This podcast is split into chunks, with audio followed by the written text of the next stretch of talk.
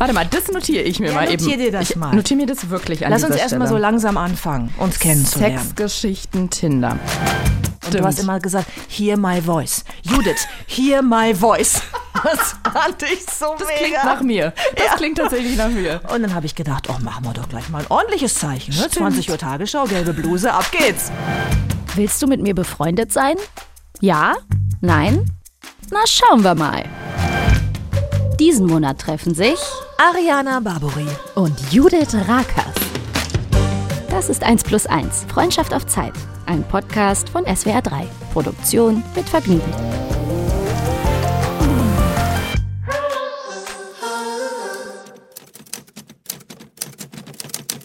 Unser nächstes Duo hat bereits den perfekten Grundstein für eine herrliche Freundschaftsgeschichte gelegt. Gegenseitige Verehrung, öffentliche Liebesbekundung und geheime Botschaften inklusive. Aber davon sollen sie selbst erzählen, wenn sie sich bei uns zum allerersten Mal persönlich begegnen. Seit über 17 Jahren kennt sie ganz Deutschland. Sie selbst hat aber nie damit aufgehört, sich immer wieder neu kennenzulernen. So zog sie etwa vor einigen Jahren aus der Großstadt aufs Land und zwar so richtig, ohne Anschluss ans öffentliche Stromnetz oder die Abwasserversorgung. Ohne grünen Daumen, dafür mit viel Elan, wurde sie so in kurzer Zeit zur sommerlichen Selbstversorgerin und schrieb dann auch noch einen Bestseller darüber. Neben zwei Pferden und drei Katzen ist sie außerdem Herrin über 13 Hühner, während sie selbst parallel im Privatfernsehen als singendes Küken auftrat. Dass sie trotzdem eine der seriösesten Journalistinnen im deutschen Fernsehen ist, spricht gleichermaßen für ihr Können wie für ihren Humor. Sie trifft auf eine ganz eigene Tausendsasserin. Seit ihrem ersten Auftritt als Stegosaurus bei einer Schulaufführung ist einiges passiert.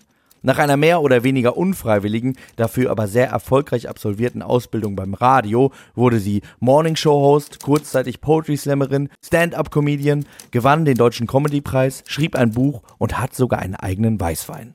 Außerdem ist sie ungefähr dreimal einen Marathon gelaufen und hätte gern wieder ein Meerschweinchen.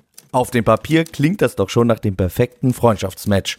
Aber können die beiden unseren hohen Erwartungen standhalten und werden sie jetzt vor unseren Ohren. Allerbeste Freundinnen? Hallo. Ich habe richtig Rührungstränen fast in den Augen. Ariana, du möchtest ein Meerschweinchen? Ich würde nicht Nein sagen, wenn mir jemand eins anböte. Ich finde das so lustig, weil ich folge derzeit ein paar Instagram-Seiten, wo Leute Meerschweinchen haben, Mhm. die frei in der Wohnung rumlaufen. Und dann machen die da immer so lustige Videos von, wie Ja. diese Meerschweinchen da von rechts nach links galoppieren. und es versüßt mir den Tag und ich habe auch schon drüber nachgedacht. Ich kann es verstehen. Erstmal würde ich sagen, wir prosten uns zu, denn wir sitzen hier standesgemäß mit äh, Cremant. Prost, Judith. Prost, Ariana. Weil, hm, mm, mm. natürlich sitzt mir niemand Geringeres als Judith Rakers gegenüber. Und mir Ariana Barbori. Dass ich das mal sagen kann. Judith Rakers sitzt mir gegenüber. Wir haben ja eine, würde ich behaupten, sehr besondere Kennenlerngeschichte. Wir haben uns noch nie vorher gesehen. Wir aber sehen uns jetzt hier zum ersten Mal, Genau. tatsächlich. In diesem Moment. Ja. Aber wir haben übers Internet und äh, es ist nicht über Online-Dating geschehen, äh, haben wir zueinander gefunden. Gib zu, wir haben getindert und uns gefunden. Wir haben die, auf die richtige Seite geswiped. Ich weiß noch nicht, welches ist, ehrlich gesagt. Ist nach rechts ja oder nach links? Ich bin raus aus der Nummer. Ja, okay. Ich habe Gott sei Dank nie über Tinder daten müssen. Äh, Deswegen weiß ich nicht, in welche Richtung man schiebt. Gott sei Dank wischt. heißt ja. es, dass du froh bist, also du bist offensichtlich froh, es nicht gemacht zu haben. Ich, ja, ich bin total froh, weil ich habe einige Freundinnen, die das versuchen über Tinder und äh, die erzählen mir dann immer Geschichten, also auch so Horrorstories von Dates. Ich finde es unfassbar. Ich habe sowas nicht erlebt, wirklich nicht. was ist das, was dich am meisten geschockt hat oder was dir am meisten in Erinnerung geblieben ist von der Freundin, was die erzählt hat? Naja, also eigentlich ist es ja immer so das gleiche Muster, ne? dass äh, sich offenbar viele über Tinder einfach nur zum Sex verabreden wollen. Ne? Und Was? Das ich- ist ja unerhört. Ich, nee, ich meine nur, also ich, also bei meinen Freundinnen ist es wirklich so, die, die suchen da einen Partner. Ne? Ja. Irgendwie. Und die denken sich, okay, da treffe ich vielleicht jemanden. Und, den, es gibt ja auch die Geschichten, dass sich jemand über Tinder trifft und dann wird geheiratet und, und keine Ahnung, ja, man findet irgendwie seinen Partner da. Und ich glaube, mit so einem Gefühl gehen also die beiden Freundinnen, die das benutzen, von mir auch daran, die, also ernsthaft und treffen halt immer auf irgendwelche Typen, die genau das eben nicht wollen. Ne? Und dann ghosten die dann nach irgendwie zwei, drei Treffen und, und sind nicht mehr zu erreichen. Also ich glaube, das ist einfach so eine unterschiedliche Erwartungshaltung. Und ähm, ja, ich weiß nicht. Also ich glaube, wenn ich darüber gedatet hätte, dann hätte ich auch wahrscheinlich eher eine ernsthafte Beziehung gesucht als ein Sexdate. Ja. Vielleicht müsste man da so unterschiedliche Sektionen einführen, dass man Ja. sich ein Profil erstellen kann, wenn man nur so was für eine Nacht sucht oder für längerfristig. Ja, ja, stimmt. Ja. Dann wird es, glaube ich, auch mehr erfolgreiche Treffen geben, weil ich höre das auch ganz oft. Wobei in meinem Freundeskreis sind mindestens zwei Paare, die Kinder haben und oder verheiratet sind, die sich über Online-Dating kennengelernt haben. Ja, die Geschichten gibt's ja auch. Ne? Ja. Aber also meine Mädels sind jetzt seit, ich glaube, weiß ich nicht, vier, fünf Jahren auf diesen Seiten. Auch meine Schwester macht das. Und die sind alle auch wieder runtergegangen von Tinder, weil sie gesagt haben, sie lernen sowieso nichts Vernünftiges kennen. Und irgendwelche Fälle. Und dann erzählen sie mir immer von diesen Typen. Also mit was für Eigenarten, die dann teilweise auch kommen. Und also es ist, ich muss, ich will jetzt hier nicht zu sehr ins Detail gehen. Aber Solange du keine Namen nennst, hau ruhig raus. Ach ja, nee. Äh. Lass uns mal gucken, ob wir uns vielleicht in Folge 4 so gut kennen, dass ich dir die Sexgeschichten meiner Freundin über Tinder erzählen möchte. Warte mal, das notiere ich mir Ja, mal notier eben. dir das ich mal. notiere mir das wirklich an Lass uns erstmal so langsam anfangen, uns kennenzulernen. Sexgeschichten Tinder. Ja, Und lass uns doch vielleicht mal aufklären, woher wir uns äh, überhaupt kennen. Die Frage ist, weil wir sind ja an unterschiedlichen, also sagen wir so, die Geschichte, wie wir uns kennengelernt haben, hat ein bisschen früher angefangen, als du es weißt. Ja, richtig. Sollen wir bei deinem Wissensstand anfangen oder bei meinem? Also bei dem Punkt, ab dem du mitbekommen hast, dass wir beide eine Verbindung haben. Ähm, ich ich steig mal ein und dann ergänzt Okay. du, was vorher war. Sehr gut. Ähm, ich bekam eine Nachricht von meiner Cousine, die mir schrieb, äh, weißt du eigentlich, dass du Thema bist äh, in einem Podcast? Und dann habe ich gesagt, nee, wie, was, wo? Ja, Herrengedeck, musst du mal hören, die reden da immer über dich. Und äh, die, die wollen gerne, dass du denen ein Zeichen sendest. Äh, du sollst was Gelbes anziehen. Und ich so, hä, was, wie, ich kenne die gar nicht, was ist denn das? Und dann habe ich mir das natürlich angehört und ähm, jetzt darfst du einsteigen. Genau. Ja, witzig. Das fing nämlich bei mir schon viel, viel früher an. Erstmal kenne ich dich natürlich von der Tagesschau als die Judith Rakers. Es ist nicht Judith Rakers, du hast einen Artikel, die Judith Ach Rakers. so, oh wow, ja, echt? Ja, natürlich. Und ich bin irgendwann nachts, des Nachtens, als ich nicht schlafen konnte, in so ein Rabbit Hole gefallen bei YouTube.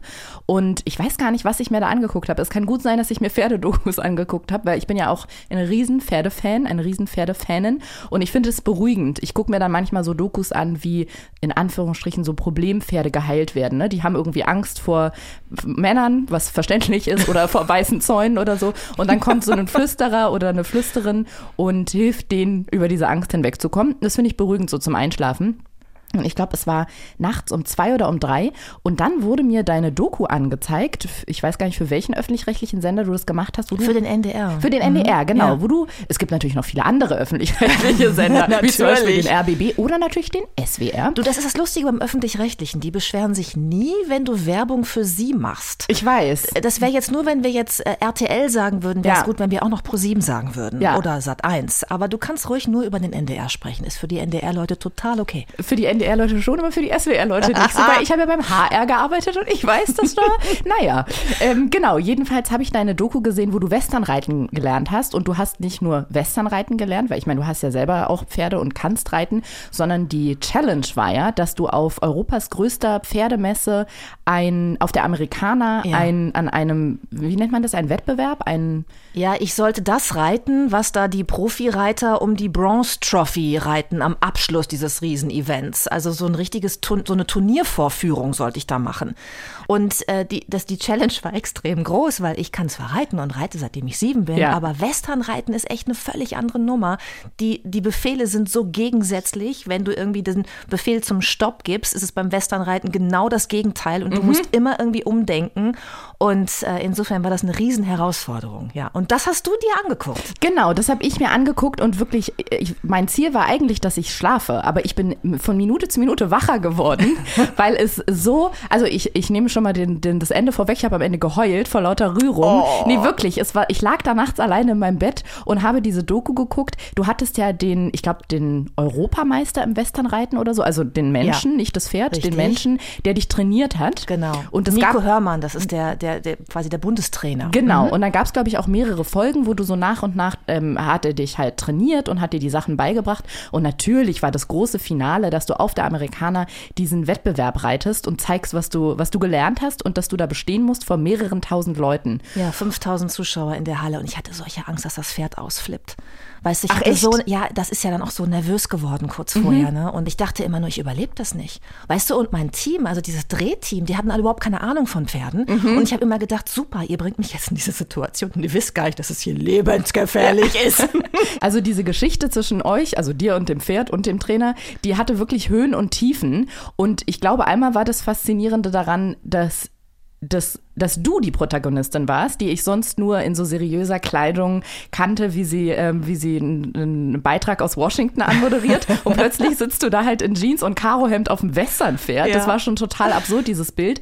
Und dann halt wirklich diese Geschichte, wie du so immer weiter an dieses Turnier, an diesen Wettkampf so hintrainiert wirst und darauf hinfieberst und man wirklich merkt, dass du Angst oder Respekt auf jeden Fall hast und nicht weißt, ob du das schaffst. Und dann halt dieses große Finale und der Nico, der ja auch irgendwie ein witziger Typ ist, Mhm. Total, der, der ja. sich da versucht hat, die ganze Zeit durchzubringen.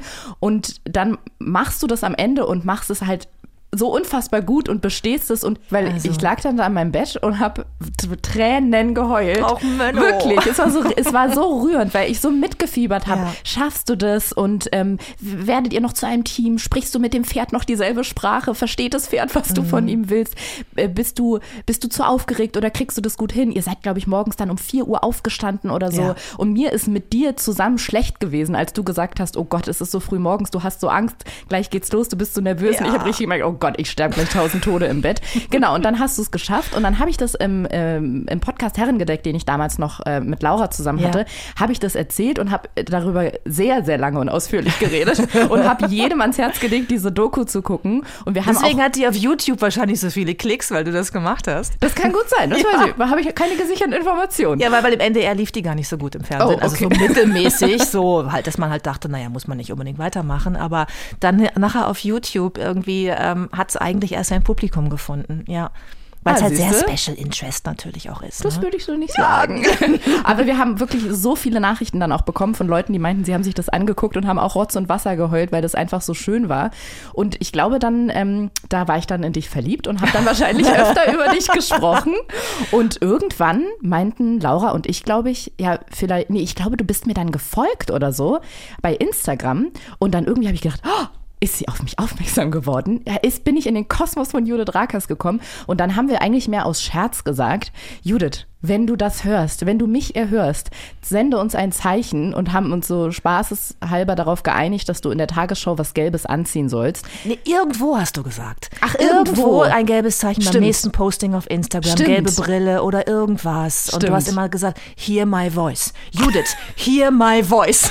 Das fand ich so Das mega. klingt nach mir. Das klingt tatsächlich nach mir. Und dann habe ich gedacht, oh, machen wir doch gleich mal ein ordentliches Zeichen. Ne? Stimmt. 20 Uhr Tagesschau, gelbe Bluse, ab geht's. Und ich muss zugeben, ich habe es gar nicht verfolgt und geguckt, ob du irgendwo was Gelbes trägst, weil es war für mich so absurd und so fernab jeglicher Vorstellungskraft, dass du das wirklich machst, dass ich das, ich habe gar nicht danach gesucht. Und an diesem einen Abend, wo du das gemacht hast, ich habe erst eine Nachricht bekommen, zwei, musste so ein bisschen schmunzeln, weil mir so Leute völlig völlig panisch geschrieben haben, oh mein Gott, Ariana, sie hat dich gehört, guck mal, mit einem Foto vom Fernseher, Jude trägt was Gelbes. Und bei den ersten zwei Nachrichten musste ich lachen und dachte, witzig, süß, was ihr reininterpretiert. Und dann wurden es so 10, 20, 30 und auf einmal wirklich hunderte. Mein komplettes Postfach wurde geflutet.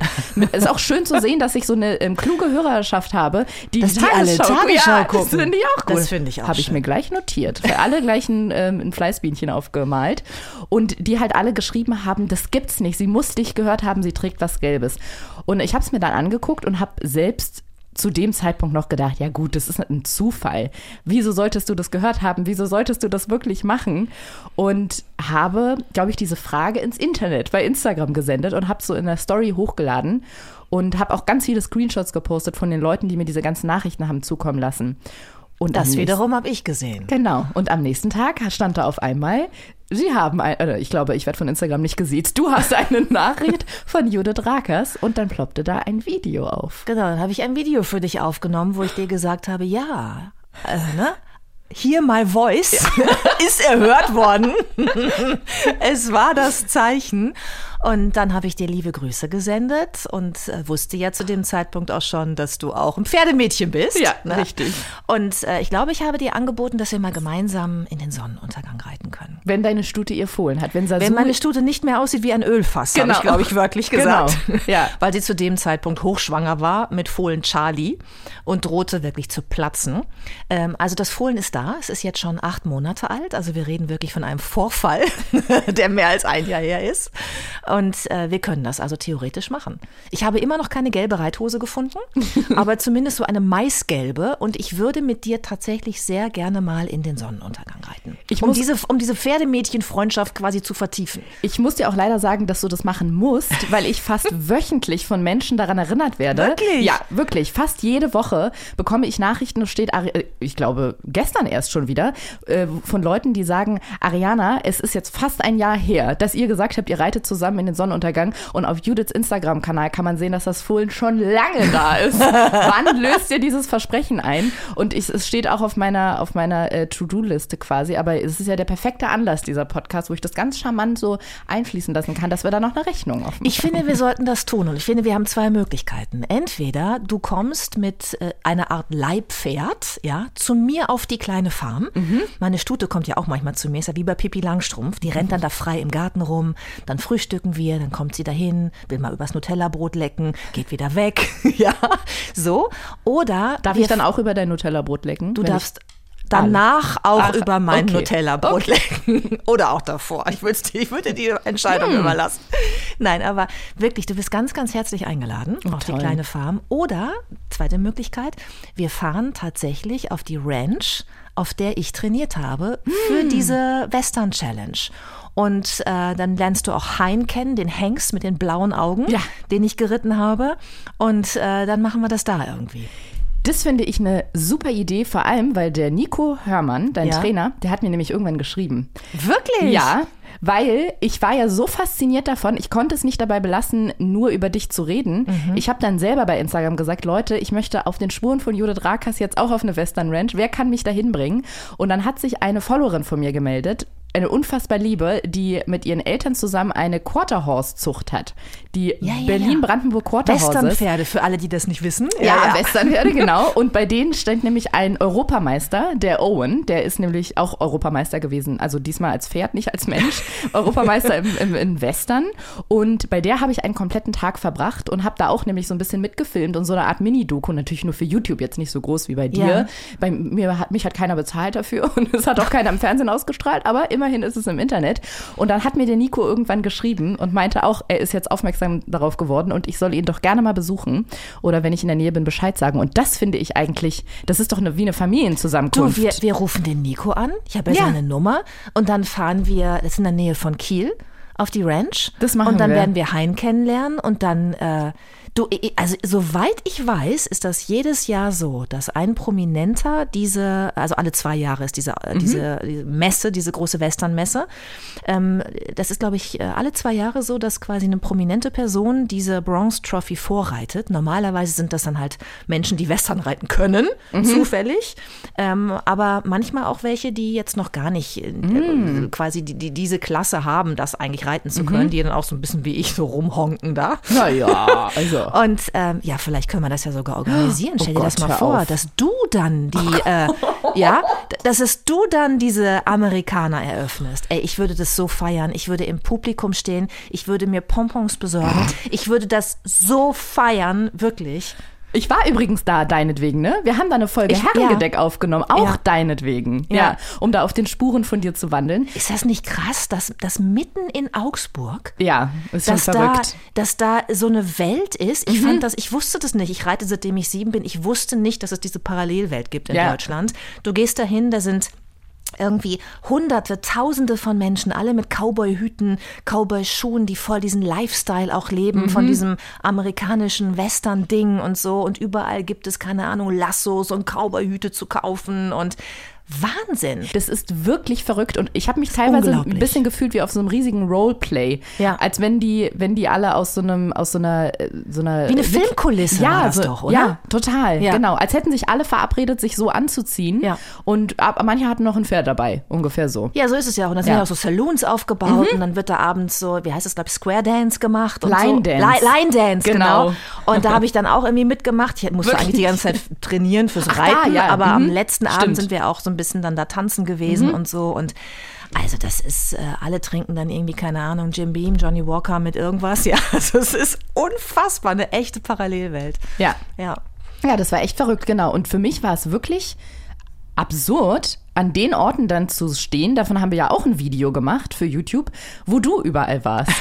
Also wir haben halt versucht, überall dahin zu kommen, wo, wo ich dich in der Doku gesehen habe. Es ist so verrückt, wenn Ja. du das erzählst, ehrlich. Das ich fühle ist mich gerade ein bisschen wie Mariah Carey. Ja, so ein bisschen. Was bist du auch für? Du bist die deutsche Mariah Carey der Nachrichtenszene. Ja, meine Hose ist auch schon fast so eng, wie ihre Klamotten immer aussehen heute. Hast du auch jemanden, der dir bei Interviews so die, ich habe das jetzt heute nicht gesehen, ob du so eine Begleitung dabei hast, die dir bei Interviews die Brüste so zurechtlegt, dass die gut sitzen? Weil das hat Mariah Carey meines Wissens nach auch.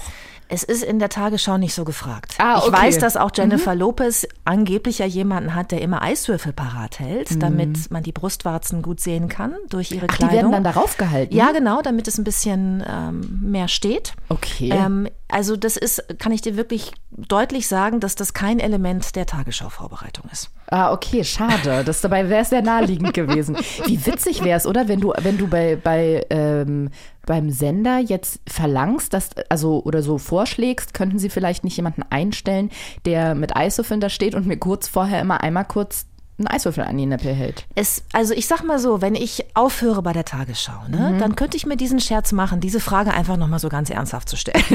In deiner allerletzten Sendung. Ja, genau. Ist es, seid ihr live live oder seid ihr so, um kleine, kleine oder größere Pannen verhindern zu können, so fünf Minuten verzögert? Nein, nein, wir sind live, live. Das geht so raus. Und das Okay. ist auch der Druck, den du da hast, dass du weißt, irgendwie 10 Millionen gucken jetzt zu und du musst jetzt abliefern. Ja, beim, beim Super Bowl, ich glaube, da war doch dieses ähm, Justin Timberlake und wer war es?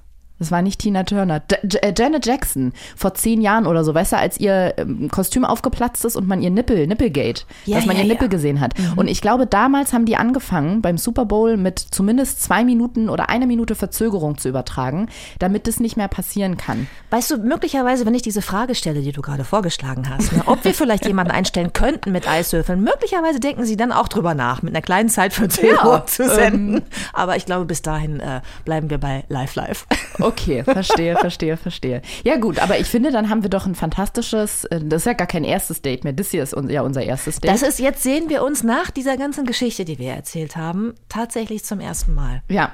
Und ich mag dich total, Oh. auch wenn ich dich jetzt so sehe. Also es ist ja immer so, man hat ja so ein Bild, das ist ja auch das Tinder-Problem, ne? Meine Stimmt. Freundinnen, die fanden diese Typen ja irgendwie auch gut, als sie Auf sie gesehen Fotos? haben auf den Fotos. Äh, Und dann ist dann irgendwie Reality Bites, ne?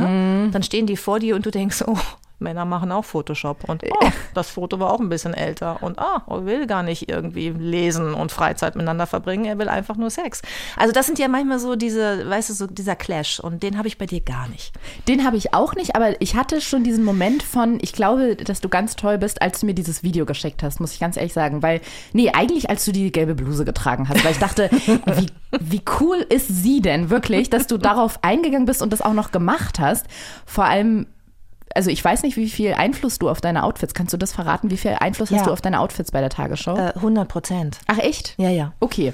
Ja, also klar, es gibt, es gibt so eine Art Style-Guide, wo drin steht, bitte keine irgendwie großen Muster, weil wir wollen ja jetzt auch nicht vom Hintergrund ablenken. Früher hatten wir noch eine, Gre also eine Bluescreen, da durften wir nichts Blaues tragen, weil sonst hätten wir einfach keinen Körper mehr gehabt. Ne? Dann wäre irgendwie die Landkarte von Syrien halt äh, anstelle dessen äh, unter unserem Kopf gewesen. Aber mittlerweile einfach nur, ähm, ja gut, es muss natürlich seriös sein. Ne? Also wenn ich da jetzt mit so einer Lederkorsage wie Janet Jackson stehen würde, dann weißt du, Da wo kommt man dann jemand noch mal das Oberteil aufreißen kann, Ja. was du gerade beschrieben hast, diese Szene, ich erinnere mich genau, dann wird wahrscheinlich jemand was sagen. Aber sonst ähm, können wir da eigentlich, also die Farben können wir aussuchen, wie wir wollen. Weil ich hätte gedacht, wenn ich fürs Fernsehen arbeite, also entweder als Moderatorin oder irgendwie, wenn ich Comedy beim Fernsehen mache, dann ist, bin ich meistens relativ frei. Die versuchen halt darauf oder geben immer natürlich als Anweisung, das kennst du ja auch, dass man aufpassen muss, dass es nicht diesen, wie nennt er sich, Moiré-Effekt oder so? Ja, wenn du so kleine Karos hast, Genau. oder, so ganz schmale Streifen, dann fängt das an zu flimmern. Genau, Und das, ist halt unangenehm irgendwie für die Zuschauer zu Hause, weil die dann so oh, die weißt, du, Augen zukneifen müssen und alles bewegt sich auf dem Bildschirm. Genau. Und es geht ja auch bei der Tagesschau nicht um uns, sondern um die Nachricht.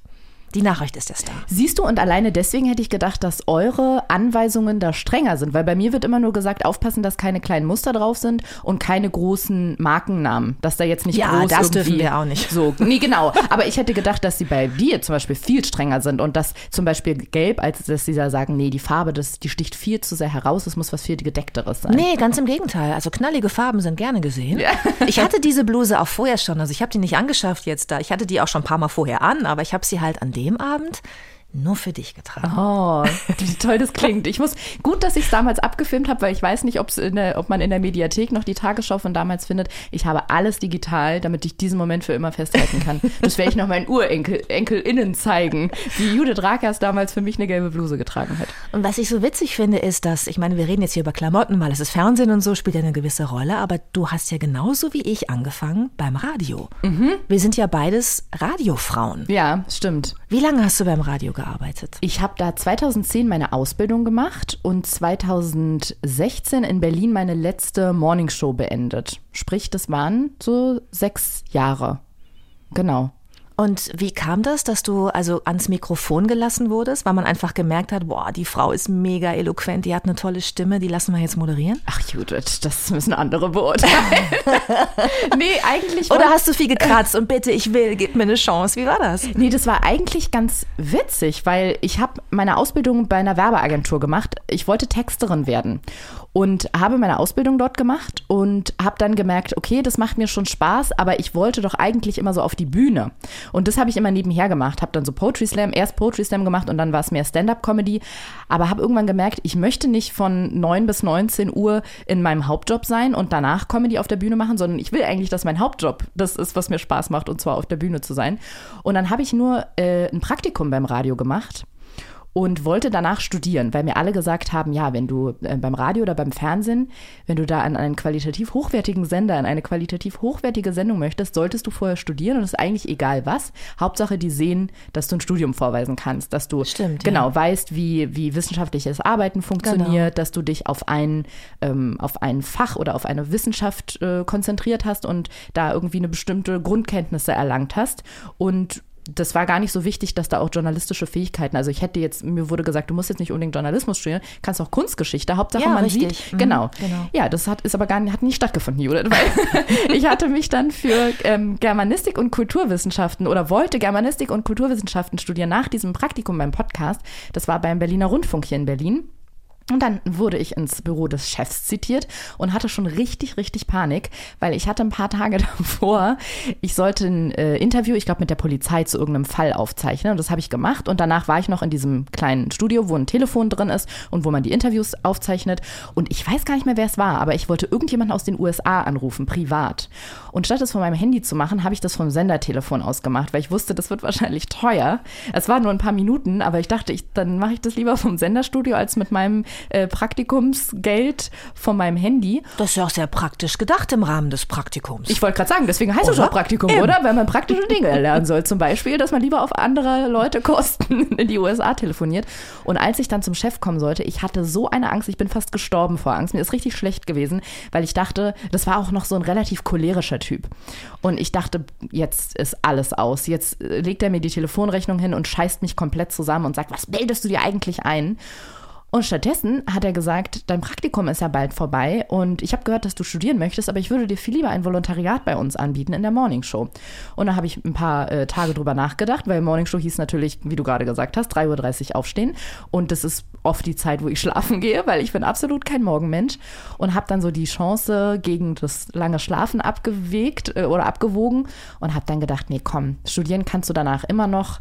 Du machst es jetzt erstmal, weil ich wusste, wie viele Menschen sich auf eine Volontariatstelle Ja. beim Radio bewerben, vor allem beim Berliner Rundfunk, was in Berlin ein seriöser gesetzter Sender ist. Und du studierst ja oft auch nur deshalb, Genau. um die Volontariatstelle zu bekommen, weil die eben da aussortieren oder so aussortiert haben beworben früher. Ne? Du Genau. hattest dann irgendwie, keine Ahnung, 300 Bewerbungen auf eine Stelle und dann hast du halt schon mal die aussortiert, die nicht studiert haben. So war es früher. Mittlerweile ist es ja anders. Mittlerweile ist viel mehr Quereinstieg möglich und was ich auch viel besser finde, weil nur dann kriegst du vielseitige Mitarbeiter und hast irgendwie auch, ja, auch andere Hintergründe in einer Redaktion. Ne? Ich glaube, ich war genau noch so, ähm, oh, wie das klingt, wahrscheinlich die letzte Generation, wo der man noch geraten hat zu studieren. Wie alt bist du, Ariane? 34. Ja, guck mal, ich werde ich werd jetzt, oh Gott, ich werde 47. Ich bin doch noch mal eine andere Generation. Naja, ne? eine halbe. Ja. Ja, ich glaube, nach mir hat es angefangen, dass man nicht mehr, also nicht jetzt nach mir personell. genau, mit dir wurde alles anders. Ich habe die Geschichte umgeschrieben. Let's face it. Nee, aber ich glaube, ich gehörte noch so zur letzten äh, Riege der Leute, denen man gesagt hat, ihr müsst studieren. Und danach hat man jetzt, äh, ich meine, Social Media ist ja auch äh, danach erst groß geworden. Das Ja. war 2010. Ich, da da gab es Instagram, glaube ich, noch gar nicht. Und seitdem man sich viel anders einen Namen machen kann und irgendwie schon so eine Reichweite aufbauen kann, ist es, glaube ich, jetzt gar nicht mehr so Grundbedingung, dass man, dass man studiert. Genau. Aber damals war es eigentlich noch so. Deswegen war das unfassbar, dass mir dieses Volontariat angeboten wurde. Und ich wusste, hunderte Leute bewerben sich auf eine Volontariatstelle. Und selbst mit Studium sind die Chancen so gering. Und da wurde es mir angeboten auch noch. Also ich musste mich nicht mal darauf bewerben, es wurde mir angeboten. Und die Chance habe ich dann genutzt und habe äh, das Studium quasi sausen lassen und habe dieses Volontariat gemacht. Und wie ich es mir schon gedacht habe, habe ich nie wieder, also ich habe nicht studiert dann, weil ich dann von einem Job zum nächsten gekommen bin und dann auch irgendwann gemerkt habe, ah, man kann sogar bei den Öffentlich-Rechtlichen, bei der ARD, beim Hessischen Rundfunk eine Morningshow moderieren, ohne dass die sagen, warte mal ganz kurz, zeig, lass mal deinen Lebenslauf sehen, du hast ja gar nicht studiert. Da hat nie wieder jemand nachgefragt. Ja. Genau, und so bin ich da reingerutscht. Aber ich glaube, bei dir war es noch anders, ne? Du hast. Ja, also ein bisschen. Also der, der Start war ja der gleiche. Ich habe äh, auch ein Praktikum gemacht nach dem Abitur beim, beim Radiosender, bei unserem Lokalsender. Das, der hieß Radio Hochstift. Ich bin ja in Bad Lippspringe, einem kleinen Luftkurort, aufgewachsen in der Nähe von Paderborn. Hört man gar nicht, dass es ein kleiner Ort ist. Bad Lippspringe? Ich hätte gedacht, das ist eine große Stadt. Ja, ist eine Metropole. Ja. Ich hatte Bad Lippspringe einmal in der Tagesschau, weil da irgendein Wetterphänomen war. Und ich kam in die Redaktion und der CVD sagte vor der 20 Uhr, oh, du musst mal in die Aussprachedatenbank gucken, da ist irgendwie so eine ganz komische Stadt, die hatten wir hier noch nie, wie die sich ausspricht. Ich gucke in den Text und sehe Bad Lippspringe. Bin natürlich gefreut. Ich wusste auch, wie man es ausspricht, weil Ja. ich nämlich da aufgewachsen Kannst du das vielleicht einmal ganz kurz buchstabieren? Ich habe nämlich gerade Probleme, die einzelnen Wortbestandteile zu bin. erkennen. Ja, pass auf, Bad, also weil es ein Kurort ist. Ja. Neues oder Bad, wie du vielleicht sagen würdest. Bad. Neues Wort. Lip, also L-I-P-P, Mhm. wie die Lippe. Die entspringt nämlich da. Ja. Ah. Lippspringe. Okay, wie malerisch. Ja. Also das ist der, das ist ein, ein- Kurort, wo die, die Lippe entspringt. Und deswegen Genau, das ist ein Luftkurort. Leute, wir nennen es einfach Bad Lippspringe deswegen. Bad Lippspringe, genau. Und äh, Bad Lippspringe ist so klein, dass es dort äh, kein Krankenhaus gibt, wo man Kinder ähm, äh, entbinden kann und auch äh, kein Gymnasium. Und deswegen bin ich äh, in Paderborn geboren und habe auch da mein Abitur gemacht. Aber ich habe nie in Paderborn gelebt. Alle denken immer, ich bin Paderbornerin. Ich bin Bad Lippspringerin. Ich möchte noch mal ein klares Statement dazu abgeben, ja?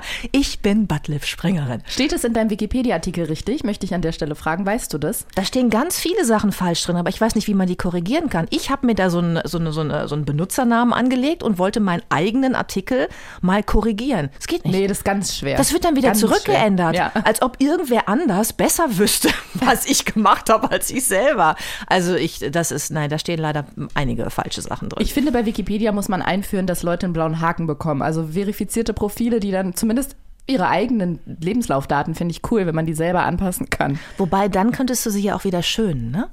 Ah. Eh, War da nicht irgendwie so eine Sache mit dem Klaas Relotius, mit dem, ähm, mit dem Autoren, der nicht so ganz, wie soll ich sagen, äh, nicht so ganz äh, trennscharf war, was Fakten und Fiktion angeht.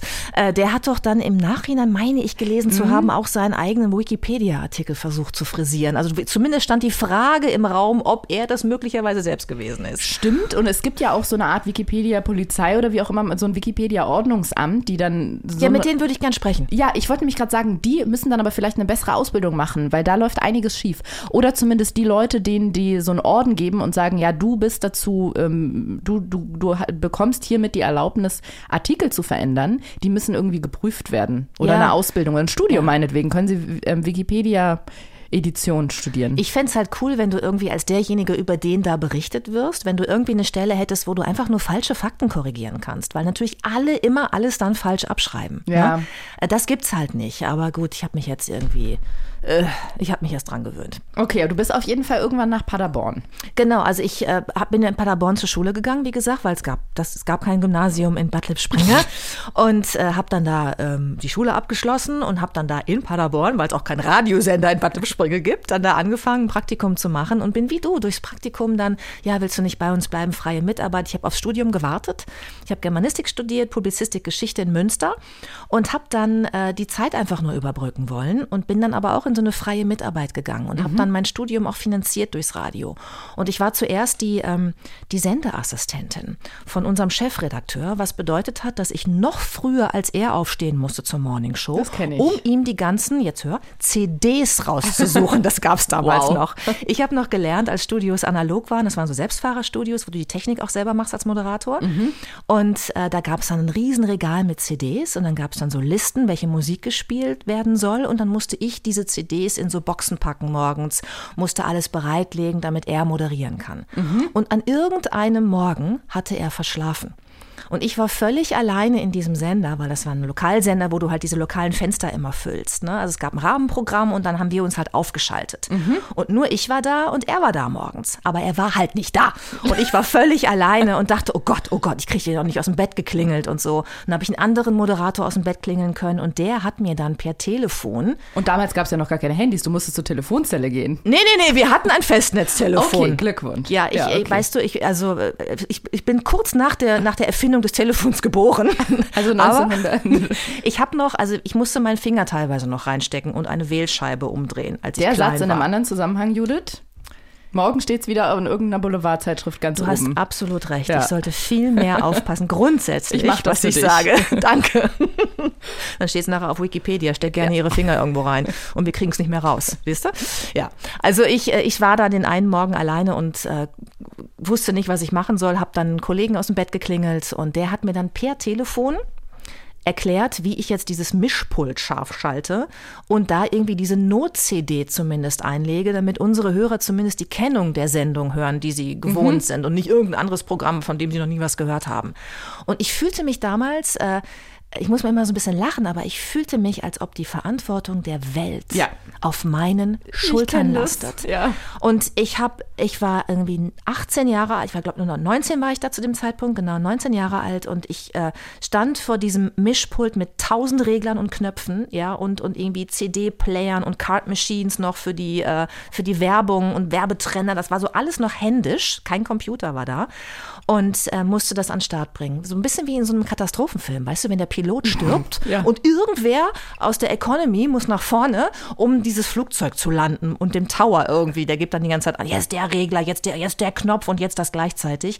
Also mit anderen Worten, ich habe es geschafft, aber ich war fix und fertig. Und der Chefredakteur kam dann irgendwie 20 Minuten nach Beginn der Sendung, diese Not-CD lief dann die ganze Zeit und sagte nur, ja, läuft doch. Und das war der Punkt, wo der wirklich dann tatsächlich entschieden hat und gesagt hat, weißt du was, das hast du so gut gemacht, hast dich so stressresistent gezeigt, du kriegst jetzt Moderationstraining. Und dann durfte ich erst so ein bisschen mitmoderieren und dann durfte ich halt selber Sendungen übernehmen und dann habe ich irgendwann auch die Morningshow machen dürfen und habe dann wirklich mit Radio mein äh, Studium finanziert. Und wie war der Sender ausgerichtet? Ähm, also was hatten die für eine Zielgruppe? Hat die zu deinem Alter damals gepasst? Nee, also ich war zu jung eigentlich Ja. für die Zielgruppe und ich hatte auch immer das Problem, dass ich so eine junge Stimme habe. Ähm, also das hat sich mittlerweile ein bisschen, ich bin jetzt auch älter geworden, aber ich hatte eine wahnsinnig junge Stimme und ich musste wirklich viel äh, so Training machen, Sprechtraining zu der Zeit, weil die Sprechtrainerin versucht hat, mit mir an der Atmung äh, zu, tra- also einfach die Atmung zu trainieren, dass ich nicht mit der Kopfstimme spreche, sondern mit der Bauchstimme und äh, dass ich lerne einfach so ein bisschen, dass die Stimme sich setzt. Das heißt, du könntest jetzt aber noch jünger sprechen. Guck mal, wenn ich die Augen zumache, kannst du mal so tun, als wären wir in einem Hörspiel und du spielst eine 14-Jährige. Ich mache die Augen jetzt zu, alle anderen, die gerade zuhören, auch. Und jetzt versucht man Satz. Naja, ich bin ja jetzt, ähm, ich bin ja jetzt schon 46, jetzt fällt es mir ein bisschen schwieriger, aber jetzt rede ich mit der Kopfstimme. Und also die ist halt ein bisschen, ähm, die ist ein bisschen höher. Das weiß auch jeder, der Schauspielunterricht nimmt, dass die Kopfstimme immer so eine, eine etwas andere Anmutung hat, als wenn du mit der Bauchstimme sprichst. Das ist halt immer etwas gleich, eine, eine ganz andere Nummer, wenn du ne, die Bauchatmung mit dazu nimmst und so. Und ich bin natürlich jetzt auch schon ein bisschen älter geworden. Ich habe nie angefangen zu rauchen, was auch geholfen hätte glaube ich. Ah, ja. Ja, für die Stimme. Aber ich habe dann einfach gewartet und äh, ich sah auch immer jünger aus, als ich bin. Das hat sich leider in den letzten Jahren geändert. Aber, du hättest die äh, Zigaretten bestimmt von der Steuer absetzen können, weil du sie für den Beruf gebraucht hättest. Ja, das, nein, nee, das kannst du dann wieder nicht, weil Mischnutzung, ja. Also wenn Ah, du deine ja. Zigaretten auch in deiner Freizeit rauchen könntest, dann darfst du sie nicht von der Steuer absetzen. Aber ich glaube zu 30 Prozent zumindest. Nicht, dass Ist ich das das so? jetzt wüsste. Ja, zu einem bestimmten Prozentsatz schon. Machst du, Äh. also du, du, du greifst ja gerade so schön zu deinem Cremant, Ja. so direkt.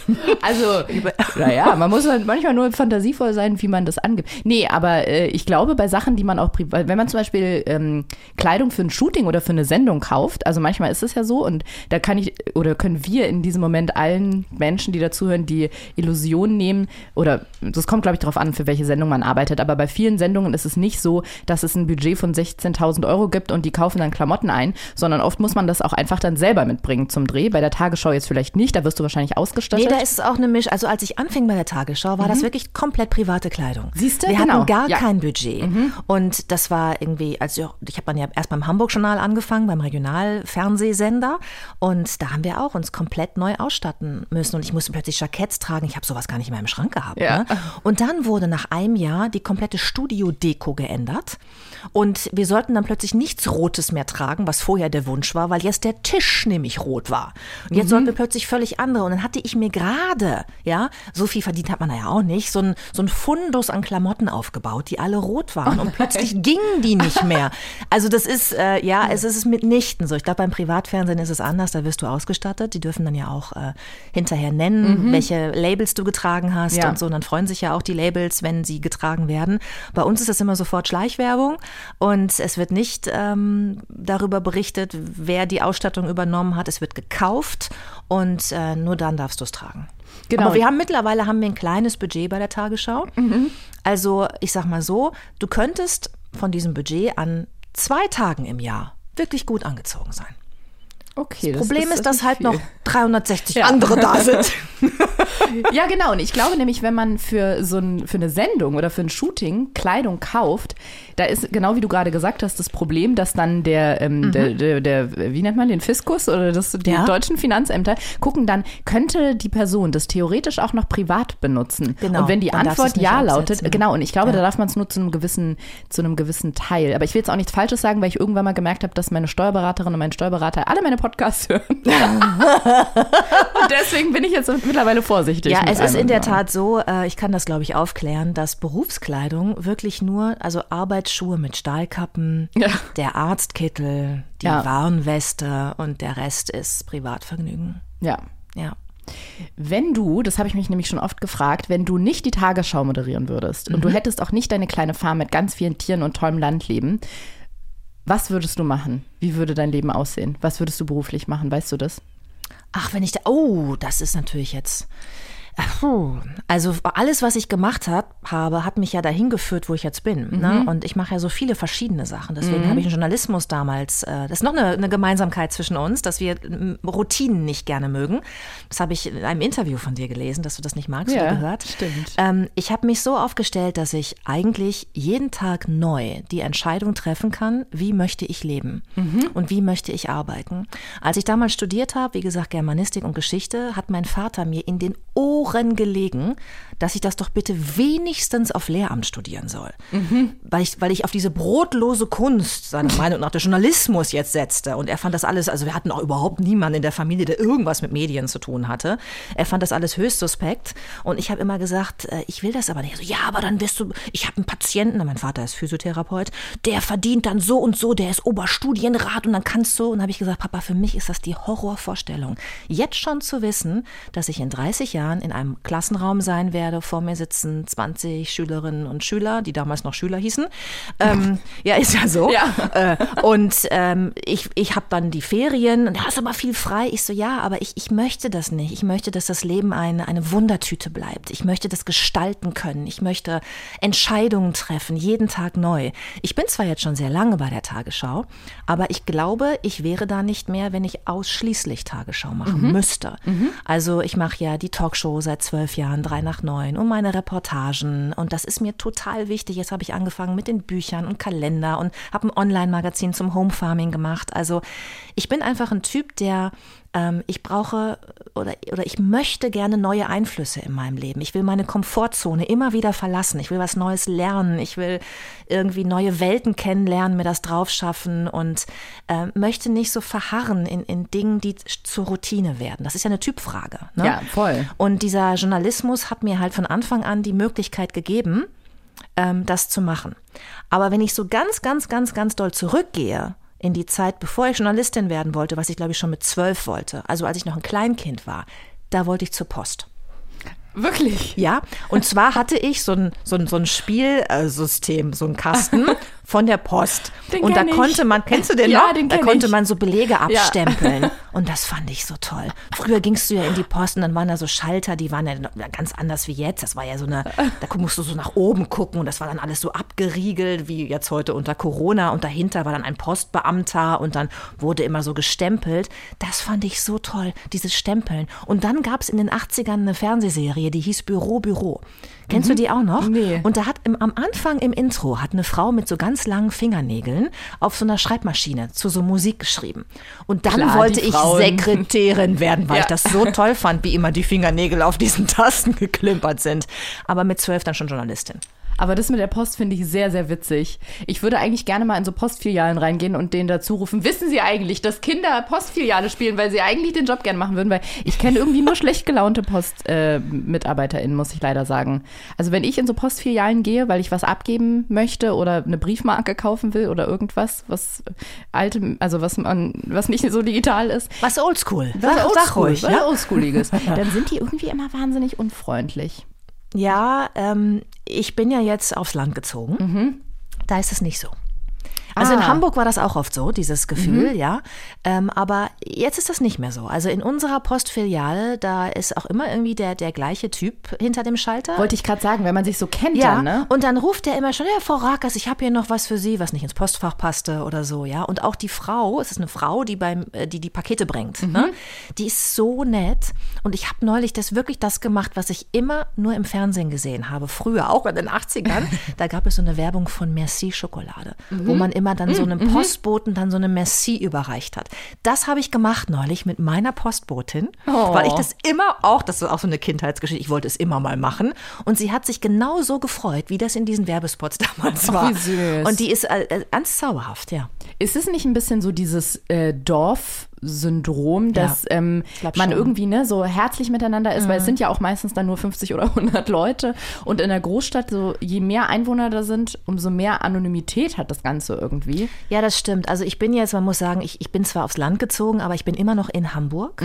Es ist halt Stadtrand, ganz doll. Und da sind auch mehr als 50 bis 100 Leute wahrscheinlich in dieser Postfiliale. Aber es ist eben so, man kennt sich auch so ein Ja. bisschen. Man hat sich mal gesehen.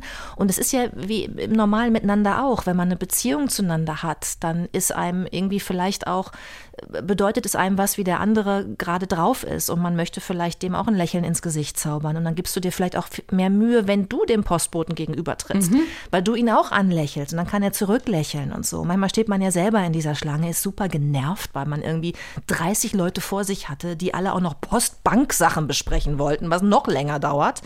Und ähm, ja, ich habe irgendwie das Gefühl, wenn die persönliche Nähe da ist, also am Stadtrand oder auf dem Dorf, auf den Inseln ist mir das immer ganz extrem aufgefallen bei meinen Inselreportagen. Wenn du dich kennst, gibst du dir natürlich einfach auch mehr Mühe, dein Ja. Gegenüber zu erkennen, zu verstehen und, und dem irgendwie freundlich zu begegnen. Und Ähm, ich muss auch sagen, dass diese Inselreportagen ganz viel dazu beigetragen haben, dass ich aufs Land gezogen bin, weil ich Mhm. das so toll gefunden habe. Ähm, und ich bin in Bad Lippspringe, wie gesagt, aufgewachsen. Das war ja sehr klein alles. Und damals fand ich es schrecklich. Ich fand es piefig. Wenn bei uns Schützenfest war, habe ich mich geschämt.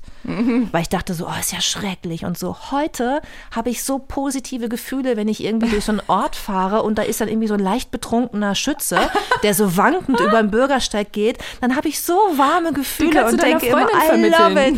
it. Also entschuldige mal. Also Vielleicht wäre da was für sie. Nee, aber ich meine glaube. Freundin ist ein total heißer Feger. ja, ich, ah, du hast ja nicht gesagt, ob der, der schwankt äh, nicht heiß ist Ach oder so, nicht. ja, in meiner Vorstellung war das jetzt so ein 60-jähriger, dickbäuchiger, äh, verschwitzter. Aber du hast Ach recht. so, nee, ich- Möglicherweise hast du den total adretten, durchtrainierten in Uniform So habe ich mir den gerade vorgestellt. Okay, der kann Einfach mit einem ja. Glas zu viel. Der passt gut zu deiner Freundin. Aber ist es nicht auch eine Altersfrage? Weil ich habe auch das Gefühl, je älter ich werde, jetzt bin ich, an, sagen wir mal, komm, Anfang 30, sind wir, desto spießiger werde ich selber. Weil so langsam ist so an den Stadtrand ziehen, irgendwann dann so ein Pferd im Garten stehen haben, denke ich mir so, ja, wieso nicht? Und vor zehn Jahren hätte ich da hätte ich mir die Kugel gegeben. Ja. Also nie im Leben. Da, da konnte die Straße, in der ich gewohnt habe, gar nicht laut genug sein. Ja. Ich habe am liebsten immer da gewohnt, wo in Berlin irgendwie die Party geht, wie Mhm. wir jungen Leute sagen. Und ich hatte gar kein Problem damit, wenn, wenn genau auf der Straße, auf der ich gewohnt habe, Freitag und Samstagabend die Hölle los war, weil dann hatte ich das Gefühl, ich bin am Leben. Dann hatte ich das. Gefühl, ich spüre mich noch richtig. Und jetzt denke ich manchmal so, ah, ich hätte gar kein Problem damit, mal drei Tage keine Menschen zu treffen und irgendwie nur an Bäumen vorbeizugehen. Ich Ja. glaube, es ist ein bisschen eine Altersfrage. Ich glaube Mhm. auch, tatsächlich. Und ich glaube, dass man vielleicht sogar zu dem zurückkommt, was man aus der Kindheit kennt, was man erst so doll abgelehnt hat. Aber ich das ja bin in sehr- Berlin geboren. Du bist hier in der Das- Stadt und ja. du hast das auch, diese Sehnsucht, die Ja. langsam beginnt. Ja. Guck mal, dann hat es damit nichts. Ich dachte immer, es ist vielleicht was, dass man zurückkommt zu den Wurzeln Mhm. irgendwann. Weil ich das früher so abgelehnt habe und dann auch in der Stadt gelebt habe. Ich wollte einfach nur. Also Münster war dann ja schon ein Schritt nach vorne, wo ich studiert habe und dann eben Hamburg und das war für mich so, oh Hamburg, ich wollte da immer hin und ich wollte da schon hin, obwohl ich die Stadt noch nie gesehen hatte. Ich kannte die nur von Postkarten und aus dem Fernsehen. Nur aus dem Fernsehen. Ja, also wirklich. Und wirklich. Und dann, aber ich wollte immer schon dahin. Und ich habe wirklich erst, als ich mir Wohnung anguckte, war ich zum ersten Mal in Hamburg. Oh. Aber es war immer schon mein Ja. Traum, auch die Geschichte dieser Stadt mit der Hanse, mit dem freien Bürgertum. Ich habe ja auch Geschichte studiert. Das hat mir so gefallen, dieses, diese Weltoffenheit, die sich ja auch durch, durch Jahrhunderte auch dann transportiert ins Bewusstsein der Menschen. ne? Also ich habe immer gedacht, Hamburg ist, da, da will ich mal leben. Das, das finde ich toll. Mit dem Hafen, das Tor zur Welt und so. Der Regen. Und, äh, ja, das sind die negativen Dinge. Ja, aber Das du, in Bad Lippspringe ist auch viel Regen. Äh, da am Teutoburger Wald. Also das war ich gewohnt. Da entspringt ja auch die Lippe. Also mit Wasser hat's die Stadt ja irgendwie. Du hast absolut recht. Ja. Ob Lippe oder Elbe, Hauptsache Wasser. Ist das ein feststehender Spruch? Nein, das hab ich gerade. Ich habe am Anfang nämlich gedacht, krass, am Ende reimt es sich. Äh, krass, was sie alles aus dem Hut zaubert. Jetzt hat sie ja auch noch so ein, so ein chinesisches Sprichwort aus Bad äh, hier Lippspringe. Aber nein, es war was anderes. Aber ja, also ich habe das zumindest, wenn ich habe auch mal ein paar Jahre in Frankfurt und ein paar Jahre in Köln gelebt und ich meine, jeder, der schon mal da war, weiß, es sind jetzt keine kleinen Dörfer.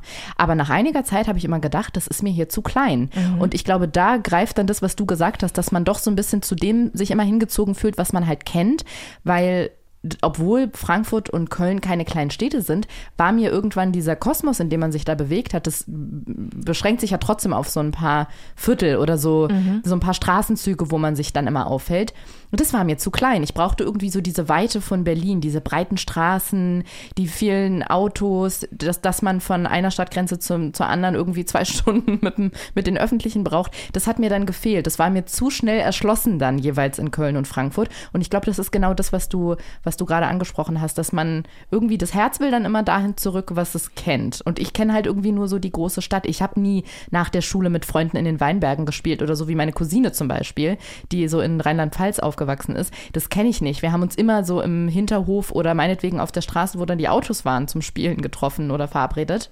Und ich glaube, deswegen zieht es mich auch immer so ein bisschen ins Urbane zurück. Wobei du ja gerade gesagt hast, dass du auch mm, spürst eine Sehnsucht auch nach Land, oder? Habe ich das richtig verstanden? Das hast du ne? richtig verstanden und das macht mir Angst. Weil, nee, pass auf, weil es ist, ich mach, was ich ganz oft mache, ist, dass wenn ich Urlaub habe oder einfach, ich nenne es gar nicht immer Urlaub, manchmal bin ich einfach nur mal eine Woche nicht da, weil du weißt ja selber, wenn man selbstständig ist, dann kann man sich seine freien Tage immer ganz gut legen und manchmal ha- habe ich einfach das Gefühl, ich kann nicht mehr, ich habe zu viel gearbeitet, ich muss jetzt eine Woche raus. Und dann schnappe ich mir wen auch immer, meinen Freund und den Hund oder oder wie auch immer. Und Oder irgendwen von Tinder. ja, irgendwer, Oh wer gerade da ist, so ein schwitziger 60-Jähriger auf der Straße, der ein bisschen schwankt, oh, leichtes Opfer für mich. Äh, jetzt drehe ich mal den Spieß um als Frau. Jetzt kommst du mal mit mir mit. Und äh, genau, und mach dann irgendwie so eine Woche Auszeit und bin dann irgendwo in der Natur und denke, mein Gott, ist das schön. Die Seele hat hier wieder Raum, sich zu entfalten. Ich kann mal durchatmen. Und so nach sieben, acht Tagen fängt es langsam an, dass ich denke, ah, irgendwie habe ich das Gefühl, ich habe den Anschluss so ein bisschen an die Welt verpasst. Und dann denke ich, als kriege ich vielleicht als nächstes so eine E-Mail-Einladung zu einem Event. Und dann denke ich so, ist jetzt natürlich auch sehr weit weg, da komme ich ja von hier jetzt gar nicht hin, abgesehen davon, dass ich ja eh gerade eine Auszeit habe. Und plötzlich denke ich so, hm, alles was so stattfindet, das findet ja gerade ganz woanders statt. Und ich bin ganz weit weg davon. Und dann habe ich plötzlich das Gefühl, ich verpasse was und muss mehr im Geschehen sein. Und dann komme ich nach Berlin zurück und atme richtig auf und denke, boah, 50 Leute auf einem Quadratmeter auf der Straße, geil, danach, danach habe ich mich gesehnt. Und nach drei Wochen ist wieder das Gleiche und ich will wieder in den Wald, wo es kein Handyempfang gibt. Also es ist eine, eine ambivalente Beziehung, die ich äh, zu, zu, zu Stadt und Land habe. Okay, ja, bei mir ist es so, dass ich super gerne mitten in der Stadt gewohnt habe in Hamburg und das genauso wie du geliebt habe, das Café um die Ecke, kurze Wege, irgendwie ins Kino, abends Theater, alles nah, viele Menschen auf der Straße. Aber so, äh, ich bei mir war es mit Ende 30, wurde der Wunsch immer stärker, dass ich anders leben möchte. Ich glaube auch wirklich so ein bisschen, wie gesagt, durch diese Inselreportagen, wo ich immer diese Mikrokosmen so schätzen gelernt habe und diese Naturerlebnisse. Ich bin extremer Naturfreund. Ich habe immer schon Haustiere gehabt und eben mit dem Pferd und so und habe das geliebt, auch Urlaub in der Natur zu machen, Zelten und so. Also ich, ich mag das einfach, so Outdoor-Geschichten. Und äh, ich habe dann mich zunehmend gefragt, warum gönne ich mir das nur? Ähm, wenn ich Urlaub habe. So ein bisschen so, wie du dich gefragt hast, warum sollte ich tagsüber einen anderen Job machen, ne, Ja. den ich eigentlich will, und wenn ich abends auf der Bühne stehen kann. Ich habe gedacht, warum, jetzt sitze ich hier am Lagerfeuer irgendwie auf Rügen und habe irgendwie meine, meine, meine Dose Bier in der Hand oder was auch immer. Und es ist das, dieses ganz Einfache, was mich so glücklich macht und ich habe mich zunehmend gefragt, warum ich eigentlich nicht immer so lebe, wenn ich das doch so liebe. Und habe dann nach Möglichkeiten gesucht, das zu meinem Alltag zu machen, so dass es eben doch noch kompatibel ist mit Arbeiten in der Stadt und so. Und bin dann deswegen habe ich dann halt, also ich habe auch viel weiter entfernt von Hamburg nach, nach einem kleinen Resthof wollte ich erst irgendwie was gesucht, ein altes Haus, was ich umbauen kann. Dann dachte ich, naja, vielleicht ein Ferienhaus, weil in der Stadt arbeiten, kurze Wege, du brauchst ja irgendwie auch die Anbindung an den Bahnhof, Flughafen, wie auch immer.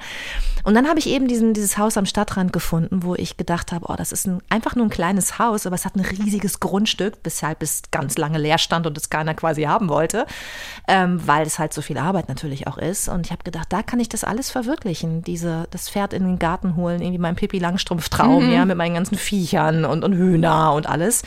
Und ähm, dann habe ich das gemacht und jetzt, wo ich da lebe, also ich hatte also einige Freundinnen von mir, die haben dann gesagt, hast du da keine Angst alleine? Weil ich bin da ja wirklich damals nach meiner Scheidung alleine hingezogen aufs Land.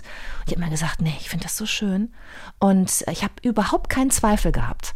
Und ich habe Auch gar kein mulmiges Gefühl. Nein, kein mulmiges Gefühl, kein Zweifel, aber ich bin sowieso jemand, ich kann sehr auf meine Bauchstimme Mhm. vertrauen. Das hat mir mein Leben gezeigt. Also wenn mein Bauch je laut, also ich kann auch irgendwann nicht mehr ihn überhören. Mhm. Wenn der laut wird, der wird irgendwann so laut, ich muss das dann machen, weil sonst würde ich, glaube ich, Depressionen kriegen oder unglücklich werden oder ich muss es dann einfach machen. Ich muss dann was ändern.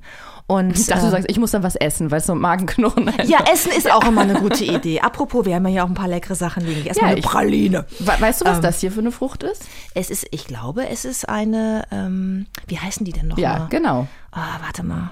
Ich esse die nämlich so gerne und habe gestern im Supermarkt gesehen, dass die zwei Namen haben. Und jetzt wüsste ich mal gerne von dir, Frau Rakers, ob sie denn auch Es wissen. ist, ja, es ist eine exotische Frucht, die nicht in einem deutschen Garten wächst. Das kann ich dir sagen.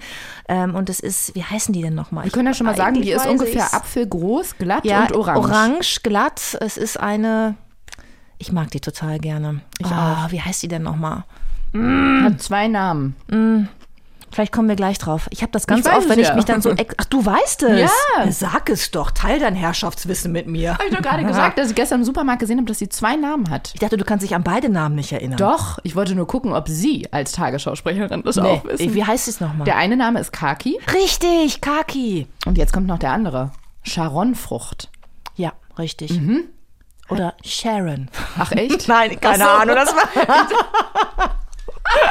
Gibt's, warte mal, gibt's, wel- welches ist die berühmte Sharon? Es gibt doch Stone? Sharon Stone wahrscheinlich.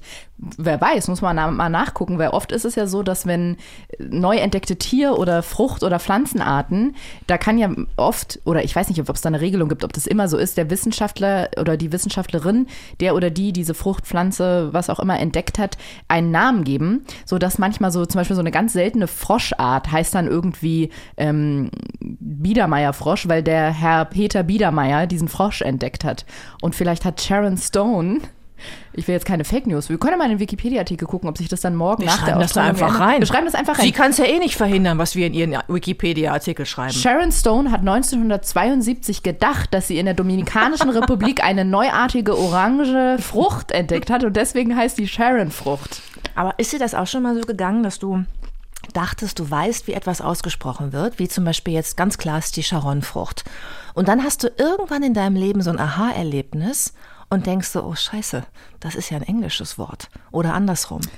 Ah, ich weiß, was du meinst. Ich hatte einmal eine Situation, die werde ich niemals vergessen. Ich habe eine zweieinhalb Jahre jüngere Schwester, mit der ich mich früher, jetzt verstehen wir uns super, früher haben wir uns bis aufs Blut gestritten.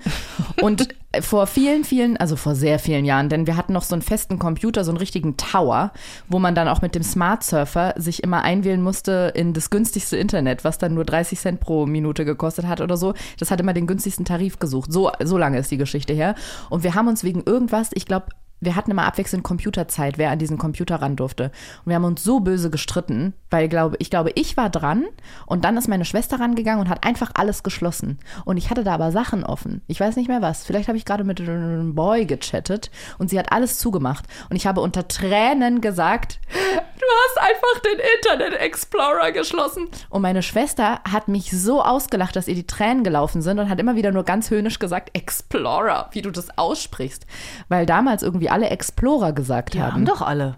Ja, alle haben Explorer gesagt Ja. und ich habe es halt Explorer ausgesprochen. Ach so, aber du hast ja richtig gemacht, oder Ja, nicht? aber äh, kennst du das, wenn, wenn, mh, es gibt so dann englische Begriffe, die so richtig eingedeutscht sind und niemand spricht sie eigentlich, also man fällt sehr unangenehm auf, wenn man sie richtig ausspricht. Ja. Und das ist meine Erinnerung an englische Aussprache, dass ich das richtig ausgesprochen habe und meine Schwester hat sich so, wirklich so bitterböse über mich lustig gemacht, während ich geweint habe, weil sie Oh. gerade mein Leben zerstört hatte gefühlt.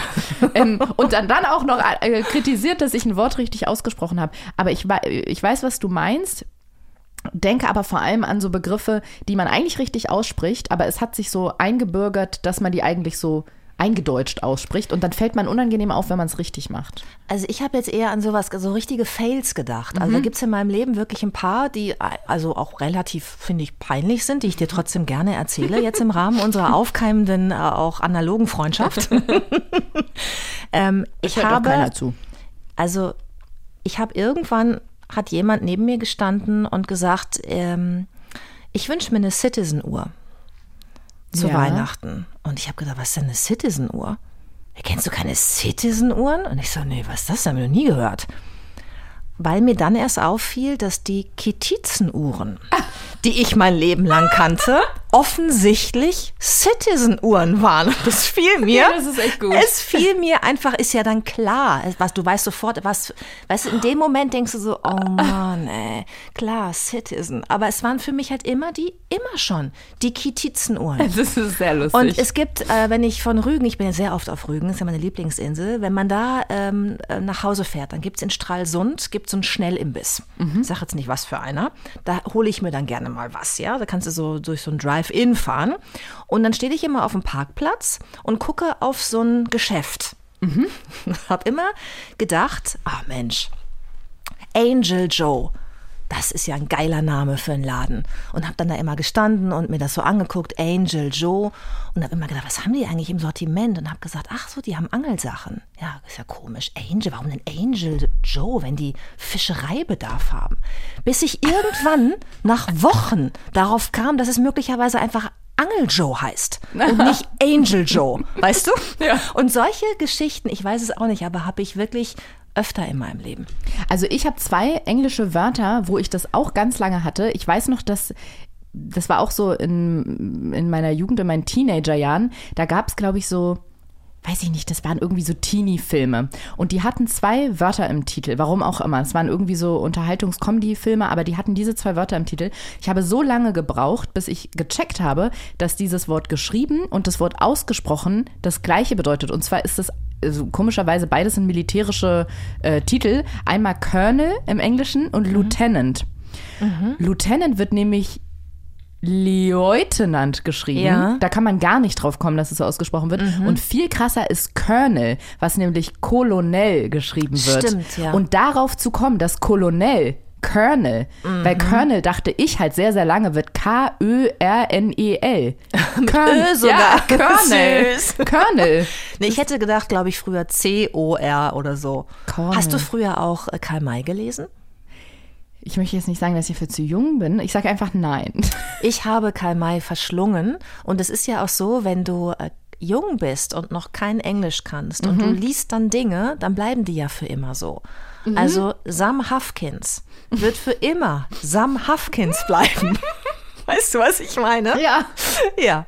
Aber es war ja auch niemand da, der es dir hätte, der dir, hätte Nee, sagen ich habe es ja selbst gelesen. War. Ja, richtig. Ja, aber ich muss sagen, diese Karl-May-Geschichte, also jetzt nicht die, die jüngste Diskussion darüber, sondern der Fakt, dass es so viele gelesen und geguckt haben, das ist so an mir vorbeigegangen. Ich weiß nicht, ob das auch eine Altersfrage ist oder ob ich einfach nur nicht in den Kreisen verkehrt bin oder habe, in denen man das gelesen hat. Weil ich weiß, das ist wie so die Gretchenfrage. War, warst du früher auch Karl-May-Fan? Und dann entweder ja oder nein.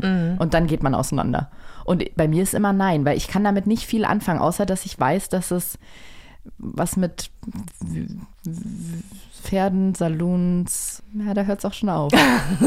es wird viel geritten und geschrien und, ge und geschossen. Ja, ja, ja, genau. Ich habe das geliebt, weil Pferde und Natur und Naturbeschreibungen und so. Also ich habe das sehr, sehr, sehr geliebt. Ja, ich war Ja. da irgendwie, ich habe es da nicht so reingeschafft. Weißt du, dass wir die ganze Zeit uns so schön unterhalten, aber überhaupt nicht über das Thema sprechen, über das wir jetzt sprechen sollen?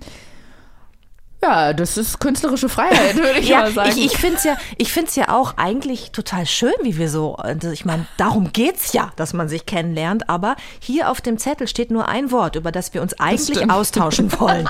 Und da steht drauf Freundschaft. ja, das ist richtig. Ich finde, es war gerade ein Beleg dafür, wie sich eine Freundschaft aufbauen kann, indem man auch. sich austauscht über ähm, Vergangenheit, über Wünsche und Ziele im Leben, über Träume, über Sichtweisen auf die Dinge. Also ich fand, es war eigentlich gerade ein Paradebeispiel dafür. Aber wir können natürlich auch noch mal so klassische Fragen stellen zum Thema Freundschaft. Ja, wir haben das mit der Freundschaft eher praktisch verstanden, du und ich. Ja. Hier liegen übrigens auch die ganze Zeit, wo wir schon beim Thema Freundschaft sind, Freundschaftsbücher vor uns. Guck mal, zwei Stück. Ja, das ist so- Zufälligerweise auch gleich ein Stift mit dran. das hat man ja früher immer verteilt, ne? In der, in der Schule. Hast du die gerne ähm, ausgefüllt oder nicht? Weil genau, ich erinnere mich auch noch an die Zeit, wo fast jeden Tag in der Schule so Freundschaftsbücher rumgereicht wurden und dann der, der Manuel wollte, dass die Lisa da reinschreibt und dann hat die Julia dem, dem Max noch das gegeben. Ich, äh, ich mochte das, aber ich fand es, ich fand es war irgendwie auch ein bisschen diskriminierend, weil du musstest ja immer gucken, wann gibt dir jemand dieses Poesiealbum oder Freundschaftsbuch. Stimmt. Bist du die Erste oder Stimmt. gehörst du in den Top 5 oder kriegst du es, wenn alle anderen sich schon eingetragen haben? Stimmt. Und das hat mich immer gestört. Das ist ein bisschen wie beim Sport, äh, wenn es zwei Teams gab, ob man am Richtig. Anfang gewählt wird oder so als letztes. Ne? Stehst du da mit deinem etwas zu breiten Becken, weißt du? Das war ich immer, ehrlich gesagt. Ich stand da immer ganz am Ende noch. Niemand wollte mich in Keiner will Team dich Ja, aber bei Freundschaftsbüchern, das stimmt. Hast du, das habe ich nämlich gemacht, hast du bei anderen immer so ein bisschen geschmult, was die geschrieben haben? Nee, das habe ich nicht. Ich habe nur ähm, neulich mal eins, eine Freundin von mir hat mir das geschickt, ähm, unser Freundschaftsbuch. Ähm, und da habe ich gesehen, dass ich bei Lieblingsfilm zwei eingetragen habe. Und ich möchte hiermit ganz öffentlich nochmal sagen, an alle, bei denen ich das auch reingeschrieben habe, weil ich habe sicher in meinem Leben 70 Freundschaftsbücher ausgefüllt, wahrscheinlich mit dem gleichen Text. Ich möchte mich distanzieren von den Lieblingsfilmen Convoy und Howard the Duck. Ja, das. ähm, es ist, äh, ja, ich habe das damals ernst gemeint und es waren meine Lieblingsfilme, aber ich habe beide Filme jetzt noch mal im Erwachsenenalter mir angeguckt und ich muss sagen, dass es mir sehr unangenehm ist, dass ich das da reingeschrieben habe. Und erinnerst du dich noch, was da sonst so drin stand? Ja, es stand bei Lieblings, äh, bei, bei Hobby natürlich Pferde, Klar. Reiten, Tiere. Also eigentlich glaube ich, bis auf Howard the Duck und Convoy stand genau das drin, wie ich heute lebe. Ach, ehrlich? Wahrscheinlich, Bei ja. Beruf, weißt du das noch, was bei Beruf stand? Ähm, na, ich konnte schon schreiben, also war es nicht mehr Postbeamtin. Mhm. Ähm, ich war aber noch nicht elf oder zwölf. Ja, gute Frage. Eine ganz kurze Zeit wollte ich immer Polizistin werden. Da steht Polizistin drin. Mhm. Weil die, das, ich- die kam nämlich zum Kindergarten mit ihrem Auto und ich durfte die Sirene betätigen. Das reichte schon, um kurz mal den Berufswunsch, also so zwei, drei Jahre lang Polizistin auch zu haben. Ja, das machen die Ähm, ganz schlau. Ja, hier steht Shoppen. Das würde ich gerne mit dir machen. Wer hat denn das geschrieben? Ah, da Kathi so- Hummels hat das geschrieben. mit wem wollte sie shoppen? Ach, mit Heinz Strunk. Ja, das würde ich auch gerne sehen, wie die beiden zusammen shoppen, muss ich sagen. Ich sehe hier auch gerade ein paar interessante Fotos. So, sollen wir das jetzt zusammen ausfüllen? Warte mal, hier sind so, hier eintragen, zwei Seiten. Da ist so ein kleiner Klebezettel drin. Okay. So sehe ich mich. Malen wir da jetzt ein Bild? Nee, Wir, haben. hier liegt auch eine Kamera. Wir können gleich nach der Folge ja ein Foto zusammen machen. Ah, okay. Ja, super. Wir hätten vorher eins machen sollen, vor der Folge und danach, um so zu gucken, wie sind, ob man schon den Glow in unseren Augen sieht. Dann danach. Die aufkeimende Freundschaft. Ich hätte vorher und nachher Glow gehabt. Oh. So, also Name, äh, Name. Also ich, ich schreibe jetzt bei mir Judith. Ich würde dann bei mir Ariana schreiben. Okay. Hast du einen zweiten Namen? Ja. Wie? Ich habe, also ich, ja, Okay, nee, ich wollte dir nicht zu nahe treten mit dieser Frage. der ist eigentlich gar nicht so spektakulär, aber das ist wirklich verrückt, weil ich habe zu diesem Namen wirklich null Verbindung. Der fühlt sich nicht an, als würde er zu mir gehören. Ich finde ihn weder besonders schrecklich noch besonders schön. Ich fühle bei dem Namen nichts und wenn jemand fragt, hast du einen zweiten Namen und ich nenne den, fühlt sich das für mich an, als würde ich sagen Helmut. Weil, also, der fühlt sich, ich fühle mich so gar nicht verbunden mit dem, aber ich heiße Jasmin tatsächlich. Jasmin. Okay, ich habe auch einen zweiten Namen. Ja, warte, ich weiß es. Du weißt es? Ja. Echt? Also ich glaube, der ist es nicht, aber er ist ähnlich. Es ist nicht Regina. Aber es ist nicht Regina. Aber es ist auch nicht Ich glaube, so keiner weg. dieser Buchstaben ist tatsächlich Was? Bestandteil meines zweiten Wirklich? Namens. Ich dachte, der fängt mit R an. Verrat's noch nicht. Bist du dir sicher, Jude, dass es nicht mit R anfängt? Ich Ganz war- sicher. Wirklich? Mein Nachname Ach doch, beginnt ich weiß mit es. R. Ich weiß es. Ich Sag. weiß es. Deborah. Richtig. Stimmt, das R ist gleich. Ja, ja, ich habe da manchmal so, ja, bin ich mir ganz sicher, dass es mit R anfängt. Mhm. So würde ich gerne heißen. Hast du früher auch mit deinem Namen gestruggelt? Ich fand Judith ganz schrecklich. Jetzt finde ich es mittlerweile ganz okay, aber früher wollte ich eigentlich Rosa heißen, glaube ich. Wirklich? Ja. Rosa? Mhm. Ich, Und neulich habe ich in einer Adresskartei eine Frau gesehen, als ich geholfen habe beim Etikettieren bei meinen Eltern, äh, die hieß Rosa Rindfleisch. Und habe ich gedacht, Wow. Rosa ist vielleicht doch nicht so geil, je nachdem, Wow. welchen Nachnamen du nochmal annimmst. Also ich, ich habe schon immer gedacht, dass mein Name, sogar in den Jahren, wo ich glaube vor allem Frauen, aber einfach junge Menschen mit sich und allem, was sie ausmacht, strugglen, war mein Name schon immer eins der wirklich wenigen Dinge, die ich nicht schlimm fand. Echt? Ja. Also ich hatte zum Beispiel viele Probleme mit meinen Haaren, weil die wahnsinnig schwierig in Form zu bringen sind. Oder es gab mit meiner Nase, die mir dann teilweise zu groß war. Aber mein Name war schon Du immer hast voll was. die kleine Nase. Ja, ich, weißt du, was mein großes Problem war? Ich habe mir, äh, als es noch nicht so Handys gab, mit denen man Fotos machen konnte, hat man sich meistens nur auf Bildern so frontal gesehen. Bin ja, Ja. ein Kind der 90er und da gab es dann so, wie heißen die Dinger, so Diastreifen oder so und man hat die Fotos noch zum Entwickeln gebracht. Ja, ja, ja. Und da wurde sehr sparsam damit umgegangen und ich habe immer nur Bilder gesehen, auf denen ich frontal drauf war. Es ist wirklich faszinierend, bis ich irgendwann mal Bilder von mir von der Seite gesehen habe und seitdem weiß ich, und das weiß ich aber bis heute, von vorne sieht meine Nase sehr viel breiter aus als von der Seite. Ich Sie sieht, sie sieht von, von nirgendwo breit aus. Nee. Nein, aber ich habe jahrelang gedacht, ich eher. habe eine riesige Kartoffelnase, bis ich die von der Seite gesehen habe. Das finde ich faszinierend. Ich werde mal ein Vergleichsbild posten, wenn diese Folge rauskommt. Von Okay. vorne und von der Seite. Oder hast du was machen lassen? Nee. nee, nee. nee, nee. Also, nee, nee. Das, ähm, nee. Aber tatsächlich, genau, mein Name war eins der wenigen Dinge, wo ich immer dachte, ja, kann ich mit leben. Ist okay. Name ist in Ordnung. Wie würde ich gerne heißen? Das ist ja auch. Also früher wollte ich immer einen Namen haben, der so, der so allgemeiner ist, weil früher in den 80ern, da gab es dann irgendwann diese Stirnbänder und so, ähm, so Namens, so, so, ähm, wie nennt man das nochmal, diese die Buttons, die man sich so Ja, anheften kann. Und da stand dann ein Name drauf. Und Judith gab es nie.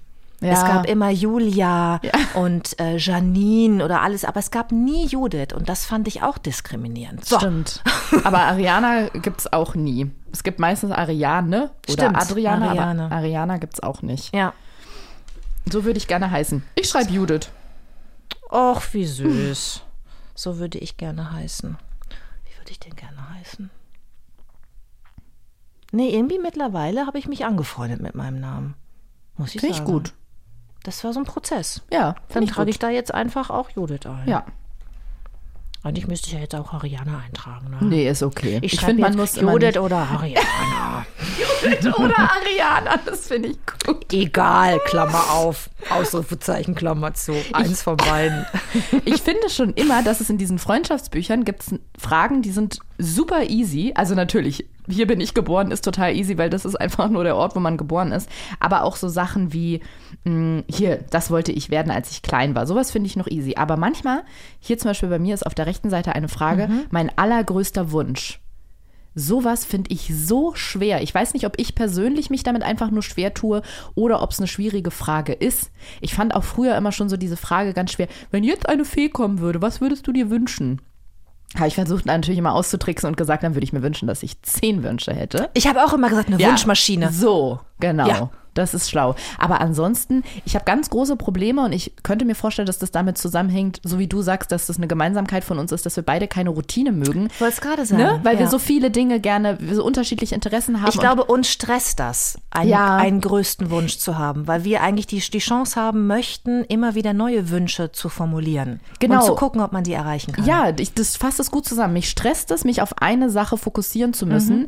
Mich, mich stresst dieser Gedanke, jetzt sagen zu müssen, mein größter Wunsch ist, dass das und das eintritt, Mhm. weil ich mich kenne und genau weiß, dann tritt das ein. Meinetwegen jetzt ein riesiges Haus am Wald. Dann habe ich das Haus am Wald und nach einer Woche denke ich, ja, aber ich würde da ja auch gerne noch mal am Meer wohnen und eigentlich hätte ich auch noch gerne ja zehn Pferde. Kann ich das mit dem Wunsch jetzt noch mal machen? Mhm. Und wenn ich dann da bin, dann wünsche ich mir aber eigentlich eine Villa in L.A. Und, und Ja, ja. dann so.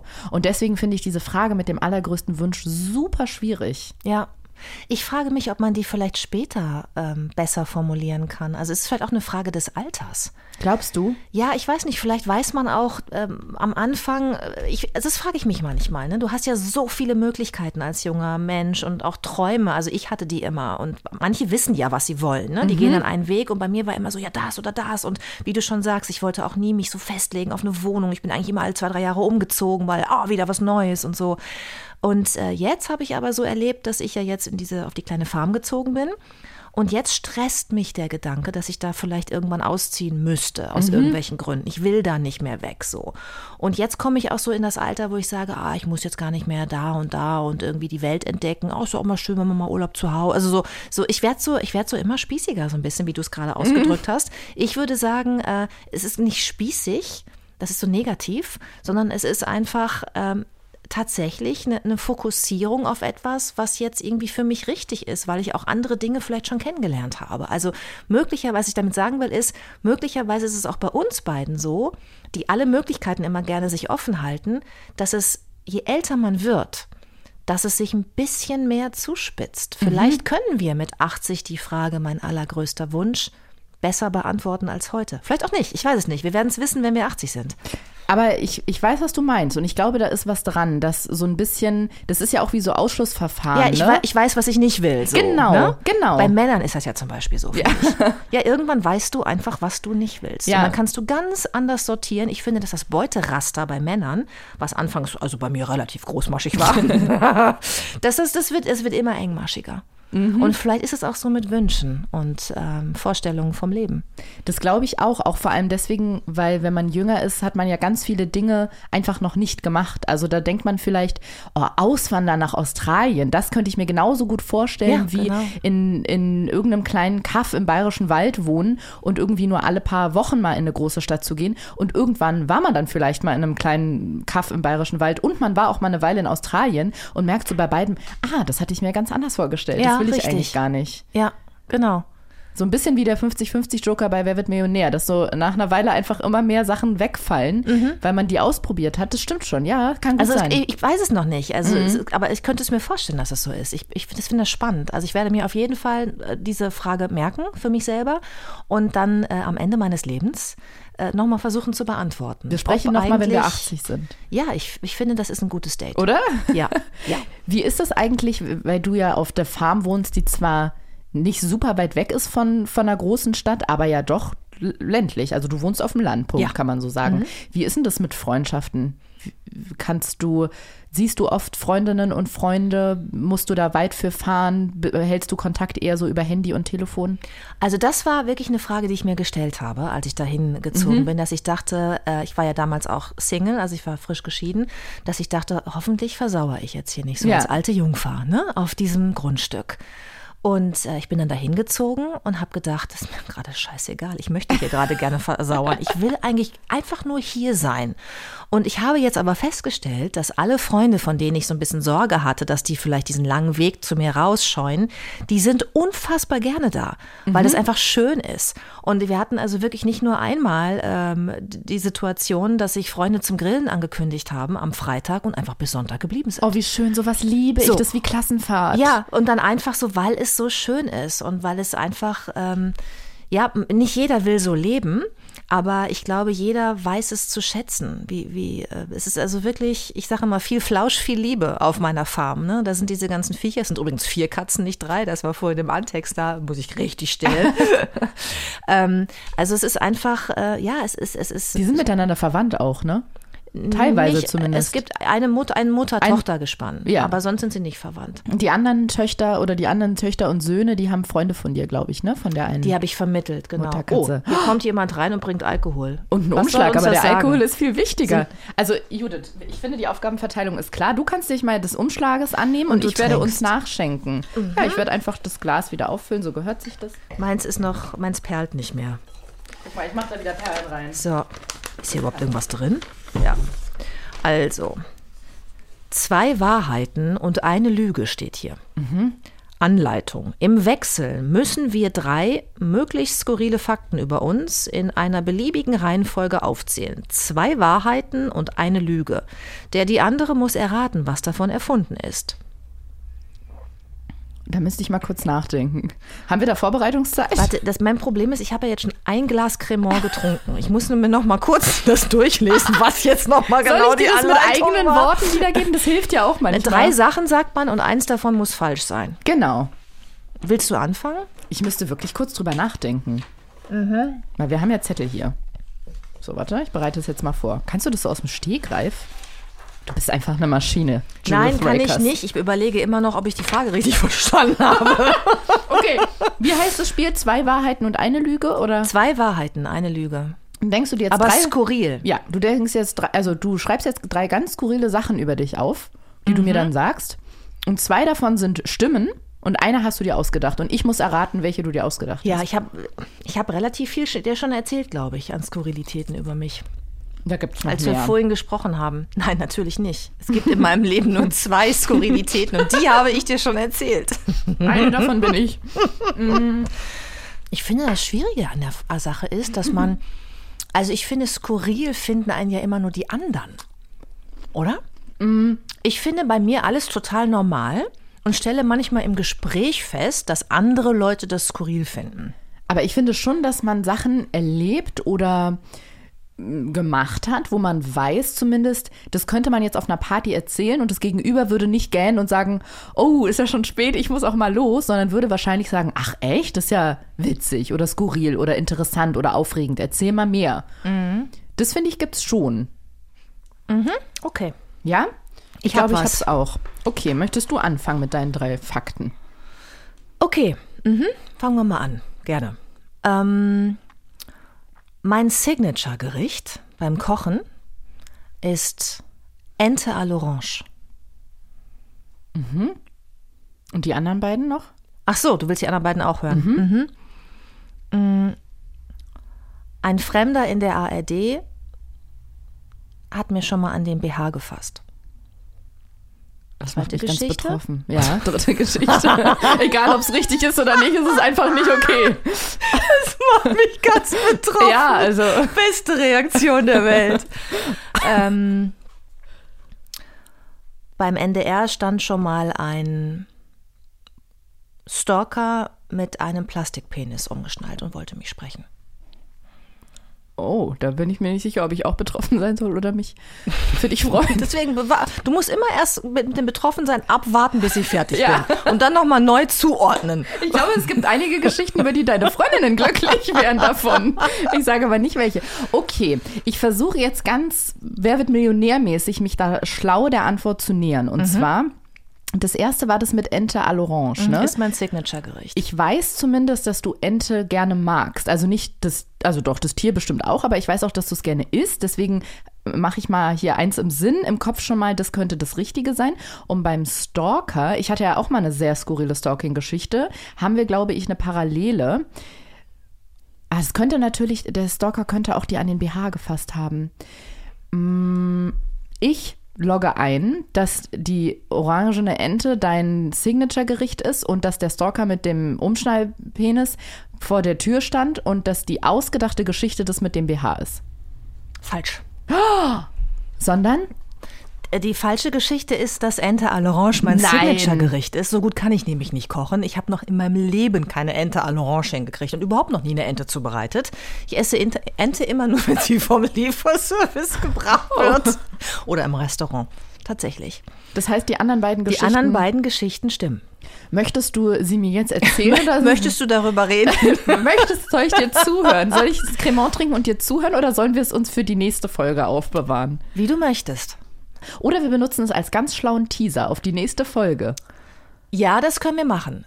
Machen wir könnten so. so machen, eine Geschichte erzähle ich und die zweite bewahren wir uns auf. Okay, so machen wir es. Und zwar äh, bewahren wir uns die Stalker-Geschichte auf, weil du da bestimmt auch ein paar Geschichten erzählen kannst. Das ist der Typ mit dem Umschnallpenis. Richtig, Ja. genau. Und ähm, der Mann, der Fremde, der mir in der ARD, also tatsächlich kurz vor einer Tagesschau-Sendung an den BH gefasst hat, den gab's wirklich. Weil ich, ähm, wir haben so einen kleinen Raum neben dem Studio, wo wir verkabelt werden. Ähm, und diese Verkabelung, wenn du ein Kleid trägst, wird halt irgendwie an der Unterwäsche angebracht. Und da sitzt immer ein Kollege vom Ton, der uns dann dabei hilft. Ich kam jetzt da also hin, es war Stress, ich musste rein in die Sendung, es war bis zuletzt irgendwie wurde noch an Nachrichten gefeilt, also ich hatte Zeitdruck. Und da saß halt auf dem Stuhl, wo die immer sitzen, halt der vermeintliche Kollege. Und äh, sprang aber auch gar nicht auf, als ich kam. Ich sagte Hallo, er sagte Hallo und ich gehe in den Raum rein, er folgt mir nicht. Ich guck raus, äh, können Sie, kannst du mir mal helfen? Äh, äh, äh, ja klar. Ich denke, mein Gott, der ist aber irgendwie ein bisschen, ne, wo hat der denn geträumt? Dann steht er auf und äh, sage ich, ja, jetzt hier. Und er machte irgendwie so, so, der wirkte so wie zwei linke Hände und ich habe dann gesagt, so ja, und jetzt äh, Reißverschluss auf vom Kleid und hinten an den BH anbringen, ne, den Akku. Und dann sagt er, an den BH? Und ich so, ja, wo denn sonst? Ne? So, Das ist völlig normal beim Fernsehen. Und dann merkte ich so, so zittrige Hände irgendwie und der war so ganz unsicher. Und ich so, ja, und jetzt nach vorne. Und ich habe halt irgendwie gedacht, so, meine Güte, ist der, weil wir haben öfter mal neue Kollegen, ne, weil wir immer so Austauschprogramme auch haben innerhalb der ARD. Und ich habe echt nur gedacht, hätte man den armen Mann nicht mal ein bisschen einarbeiten können. So, aber ich hatte aus was Stress, ja. Und irgendwann ähm, sage ich halt zu ihm, ja, und jetzt hier nochmal nach vorne und so. Und dann sagt er, also, wenn ich das heute Abend Meiner Frau erzähle. meinen Freunden erzähle. Und dann habe ich mich umgedreht und habe gesagt, Hä, wieso das denn? Naja, ich war hier mit der Zuschauergruppe. Wir haben eine Führung gemacht und dann war ich auf dem Klo und dann waren die alle weg und dann habe ich mich da hingesetzt auf den Stuhl und dann kamen sie. Und ich nur... Ich stand in Unterwäsche vor diesem armen Mann und habe den quasi genötigt, ja, mir an die Unterwäsche zu fassen. Und das ist eine wahre Geschichte. Und es war ein Kollege vom, äh, ich weiß gar nicht, äh, aus der Verwaltung irgendwie von einem anderen Sender. Also er hatte einen Bezug zum Sender, hatte aber mit dem, also mit, mit diesem Job nichts zu tun. Und mit deiner Unterwäsche eigentlich Und auch meiner nicht. Unterwäsche auch nichts, aber lustigerweise erzählt er die Geschichte aus seiner Sicht auch sehr gerne offenbar im Sender, weil sie schon ein paar Mal wieder zurückgespielt wurde. Also das ist eine wirkliche, echte Geschichte gewesen. Die ist wirklich schön. Ja. Vor allem, weil er sich nicht aufgedrängt hat, sondern weil du ihn. Ich habe ihn gedrängt, Äh, mir mein Kleid zu öffnen und jetzt bitte endlich mal an den BH und jetzt auch mal ein bisschen schneller und jetzt auch mal resoluter alles anzubringen, was es anzubringen gibt. hat er dich über den Rundfunk gerade angezeigt? Nein, er hat mich nicht angezeigt. Wegen Nötigung? Ja, wahrscheinlich wäre das noch. Überleg mal. Also Jetzt die ja. große Frage, wo saß denn der eigentliche Kollege? Der, Der hatte irgendwie verpasst, dass eine Sendung ist. klar, kann man ja mal Der war passieren. nicht da. Mhm. Ja. Okay. Nur so konnte es ja dazu kommen. Ah, ist sehr Weißt du? witzig. Schöne Verbindung habt ihr beiden da. Ja, Ja. das war speziell. Soll ich dir meine drei Fakten Ja, bitte. vorlesen? Also, Fakt Nummer eins über mich, der wahr oder nicht wahr ist, ist, ich kann täuschend echt einen Hahn imitieren. Mhm. Fakt Nummer zwei ist, ich habe vor drei Jahren gelernt, den Rubik's Cube zu lösen und war bei der Weltmeisterschaft in Australien. Oh Gott, was ist das denn? Dieser Zauberwürfel Der mit den bunten Dingen. Zauberwürfel? Das nennt man Rubik's Cube. Ja, Wenn man und da sind wir Okay. wieder wie vorhin mit dem mit der seltenen Froschart oder der Sharon-Frucht, weil der Typ, der den entwickelt hat, Rubik hieß. Ich kenne das nur unter Zauberwürfel. Ja, Das noch nie gehört, Rubik. Rubik's Cube ist der eigentliche Name. Okay. Wo man dann durch ähm, geschicktes Drehen das, ähm, Du meinst doch das mit den Farben, ne? Wo man die Genau. Farben auf eine Seite kriegen dass muss. jede Seite ja. des Würfels eine Farbe hat. Ja. Genau, also ich habe vor drei Jahren gelernt, den zu lösen und war bei der Weltmeisterschaft in Australien. Oder Fakt Nummer drei, ich bin als Kind mal auf einem Weingut in ein Weinfass gefallen. Das würde einiges erklären. Das sind die drei Fakten, die ich für dich habe. Okay, ich glaube, dass du in ein Weinfass gefallen bist. Und ich glaube, dass du bei der WM warst. Dass ich keinen Hahn nachmachen kann. Ich glaube nicht, dass du täuschend echt einen Hahn nachmachen kannst. Und wenn es so wäre, dann könnten wir es ausprobieren auf der kleinen Farm. Und wenn sich dann meine Hennen sofort bereitwillig niederbücken, um besprungen zu werden, dann wissen wir, dass dein Brunftschrei funktioniert hat. Okay, dann würde ich an der Stelle auflösen. Ich habe gelernt, den Rubik's Cube zu lösen und war bei der Weltmeisterschaft. Oh, guck mal. Ich habe zwar nicht teilgenommen, aber ich war trotzdem da. Ich bin als Kind nicht in ein Oh. Weinfass gefallen, auch wenn das passen würde.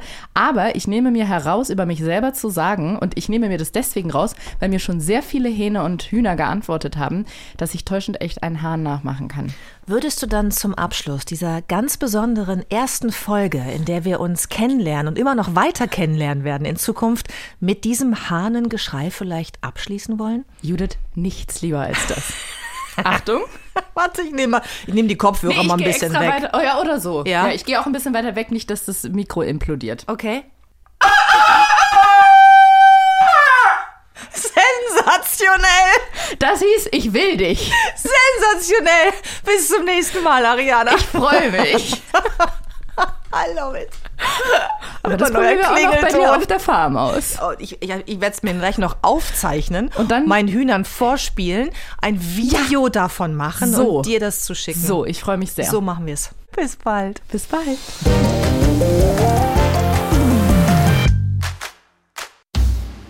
Na, wie war's? Also ich muss zugeben, obwohl Judith mir ja schon ein privates Video vor langer Zeit geschickt hatte und wir schon über Social Media Kontakt hatten, bin ich immer noch so ein bisschen was wie Starstruck.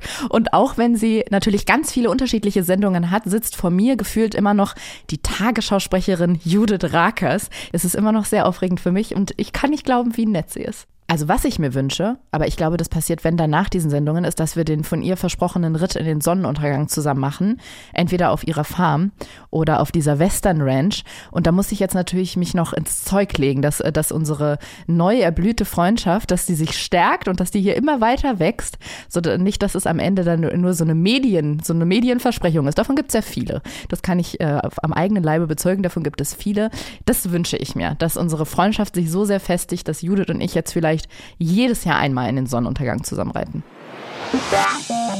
Ich fand's total schön. Also ich habe am Anfang gedacht, oh, kommt man so gut ins Gespräch mit jemandem, den man noch nie gesehen hat, ne? Hat man genug Themen oder stockt das vielleicht manchmal so diese Stille, die ja auch entstehen kann, ne? So eine unangenehme, äh, was mag man jetzt? Was, was, was will man jetzt? Das hatte ich gar nicht. Ich finde sie zauberhaft. Also ich erhoffe mir, dass es weiterhin so bleibt, dass es so aus uns raussprudelt. Äh, und dass man nicht irgendwann leer erzählt ist. Und wie so, ein, wie so ein altes Ehepaar, weißt du, so am Tisch sitzt im Restaurant und einfach gar nichts sagt. Ja, dass diese, diese unangenehme Stille vielleicht irgendwann noch kommt, aber ich glaube es ehrlich gesagt nicht. Das war's für diese Woche mit 1 plus 1. Freundschaft auf Zeit. Lass uns gerne eine Bewertung da und schreib uns eine Mail, wer sich hier noch begegnen soll, an 1 plus 1 at swr3.de. 1 plus 1 ist ein Podcast von SWR3. Produktion mit Vergnügen. Eine neue Folge gibt es jeden Mittwoch auf swr3.de, in der ARD-Audiothek und überall, wo es Podcasts gibt. Produktion Lisa Golinski und Jo Bischofberger. Redaktion Christina Winkler. Technische Betreuung Maximilian Frisch. Schnitt und Mix Sebastian Wellendorf und Maximilian Frisch. SprecherInnen Maximiliane Hecke und in den Teasern Max Richard Lessmann. Außerdem an diesem Podcast beteiligt Matze Hilscher, Maxi Stumm, Marc Bökle und Viktoria Kempter.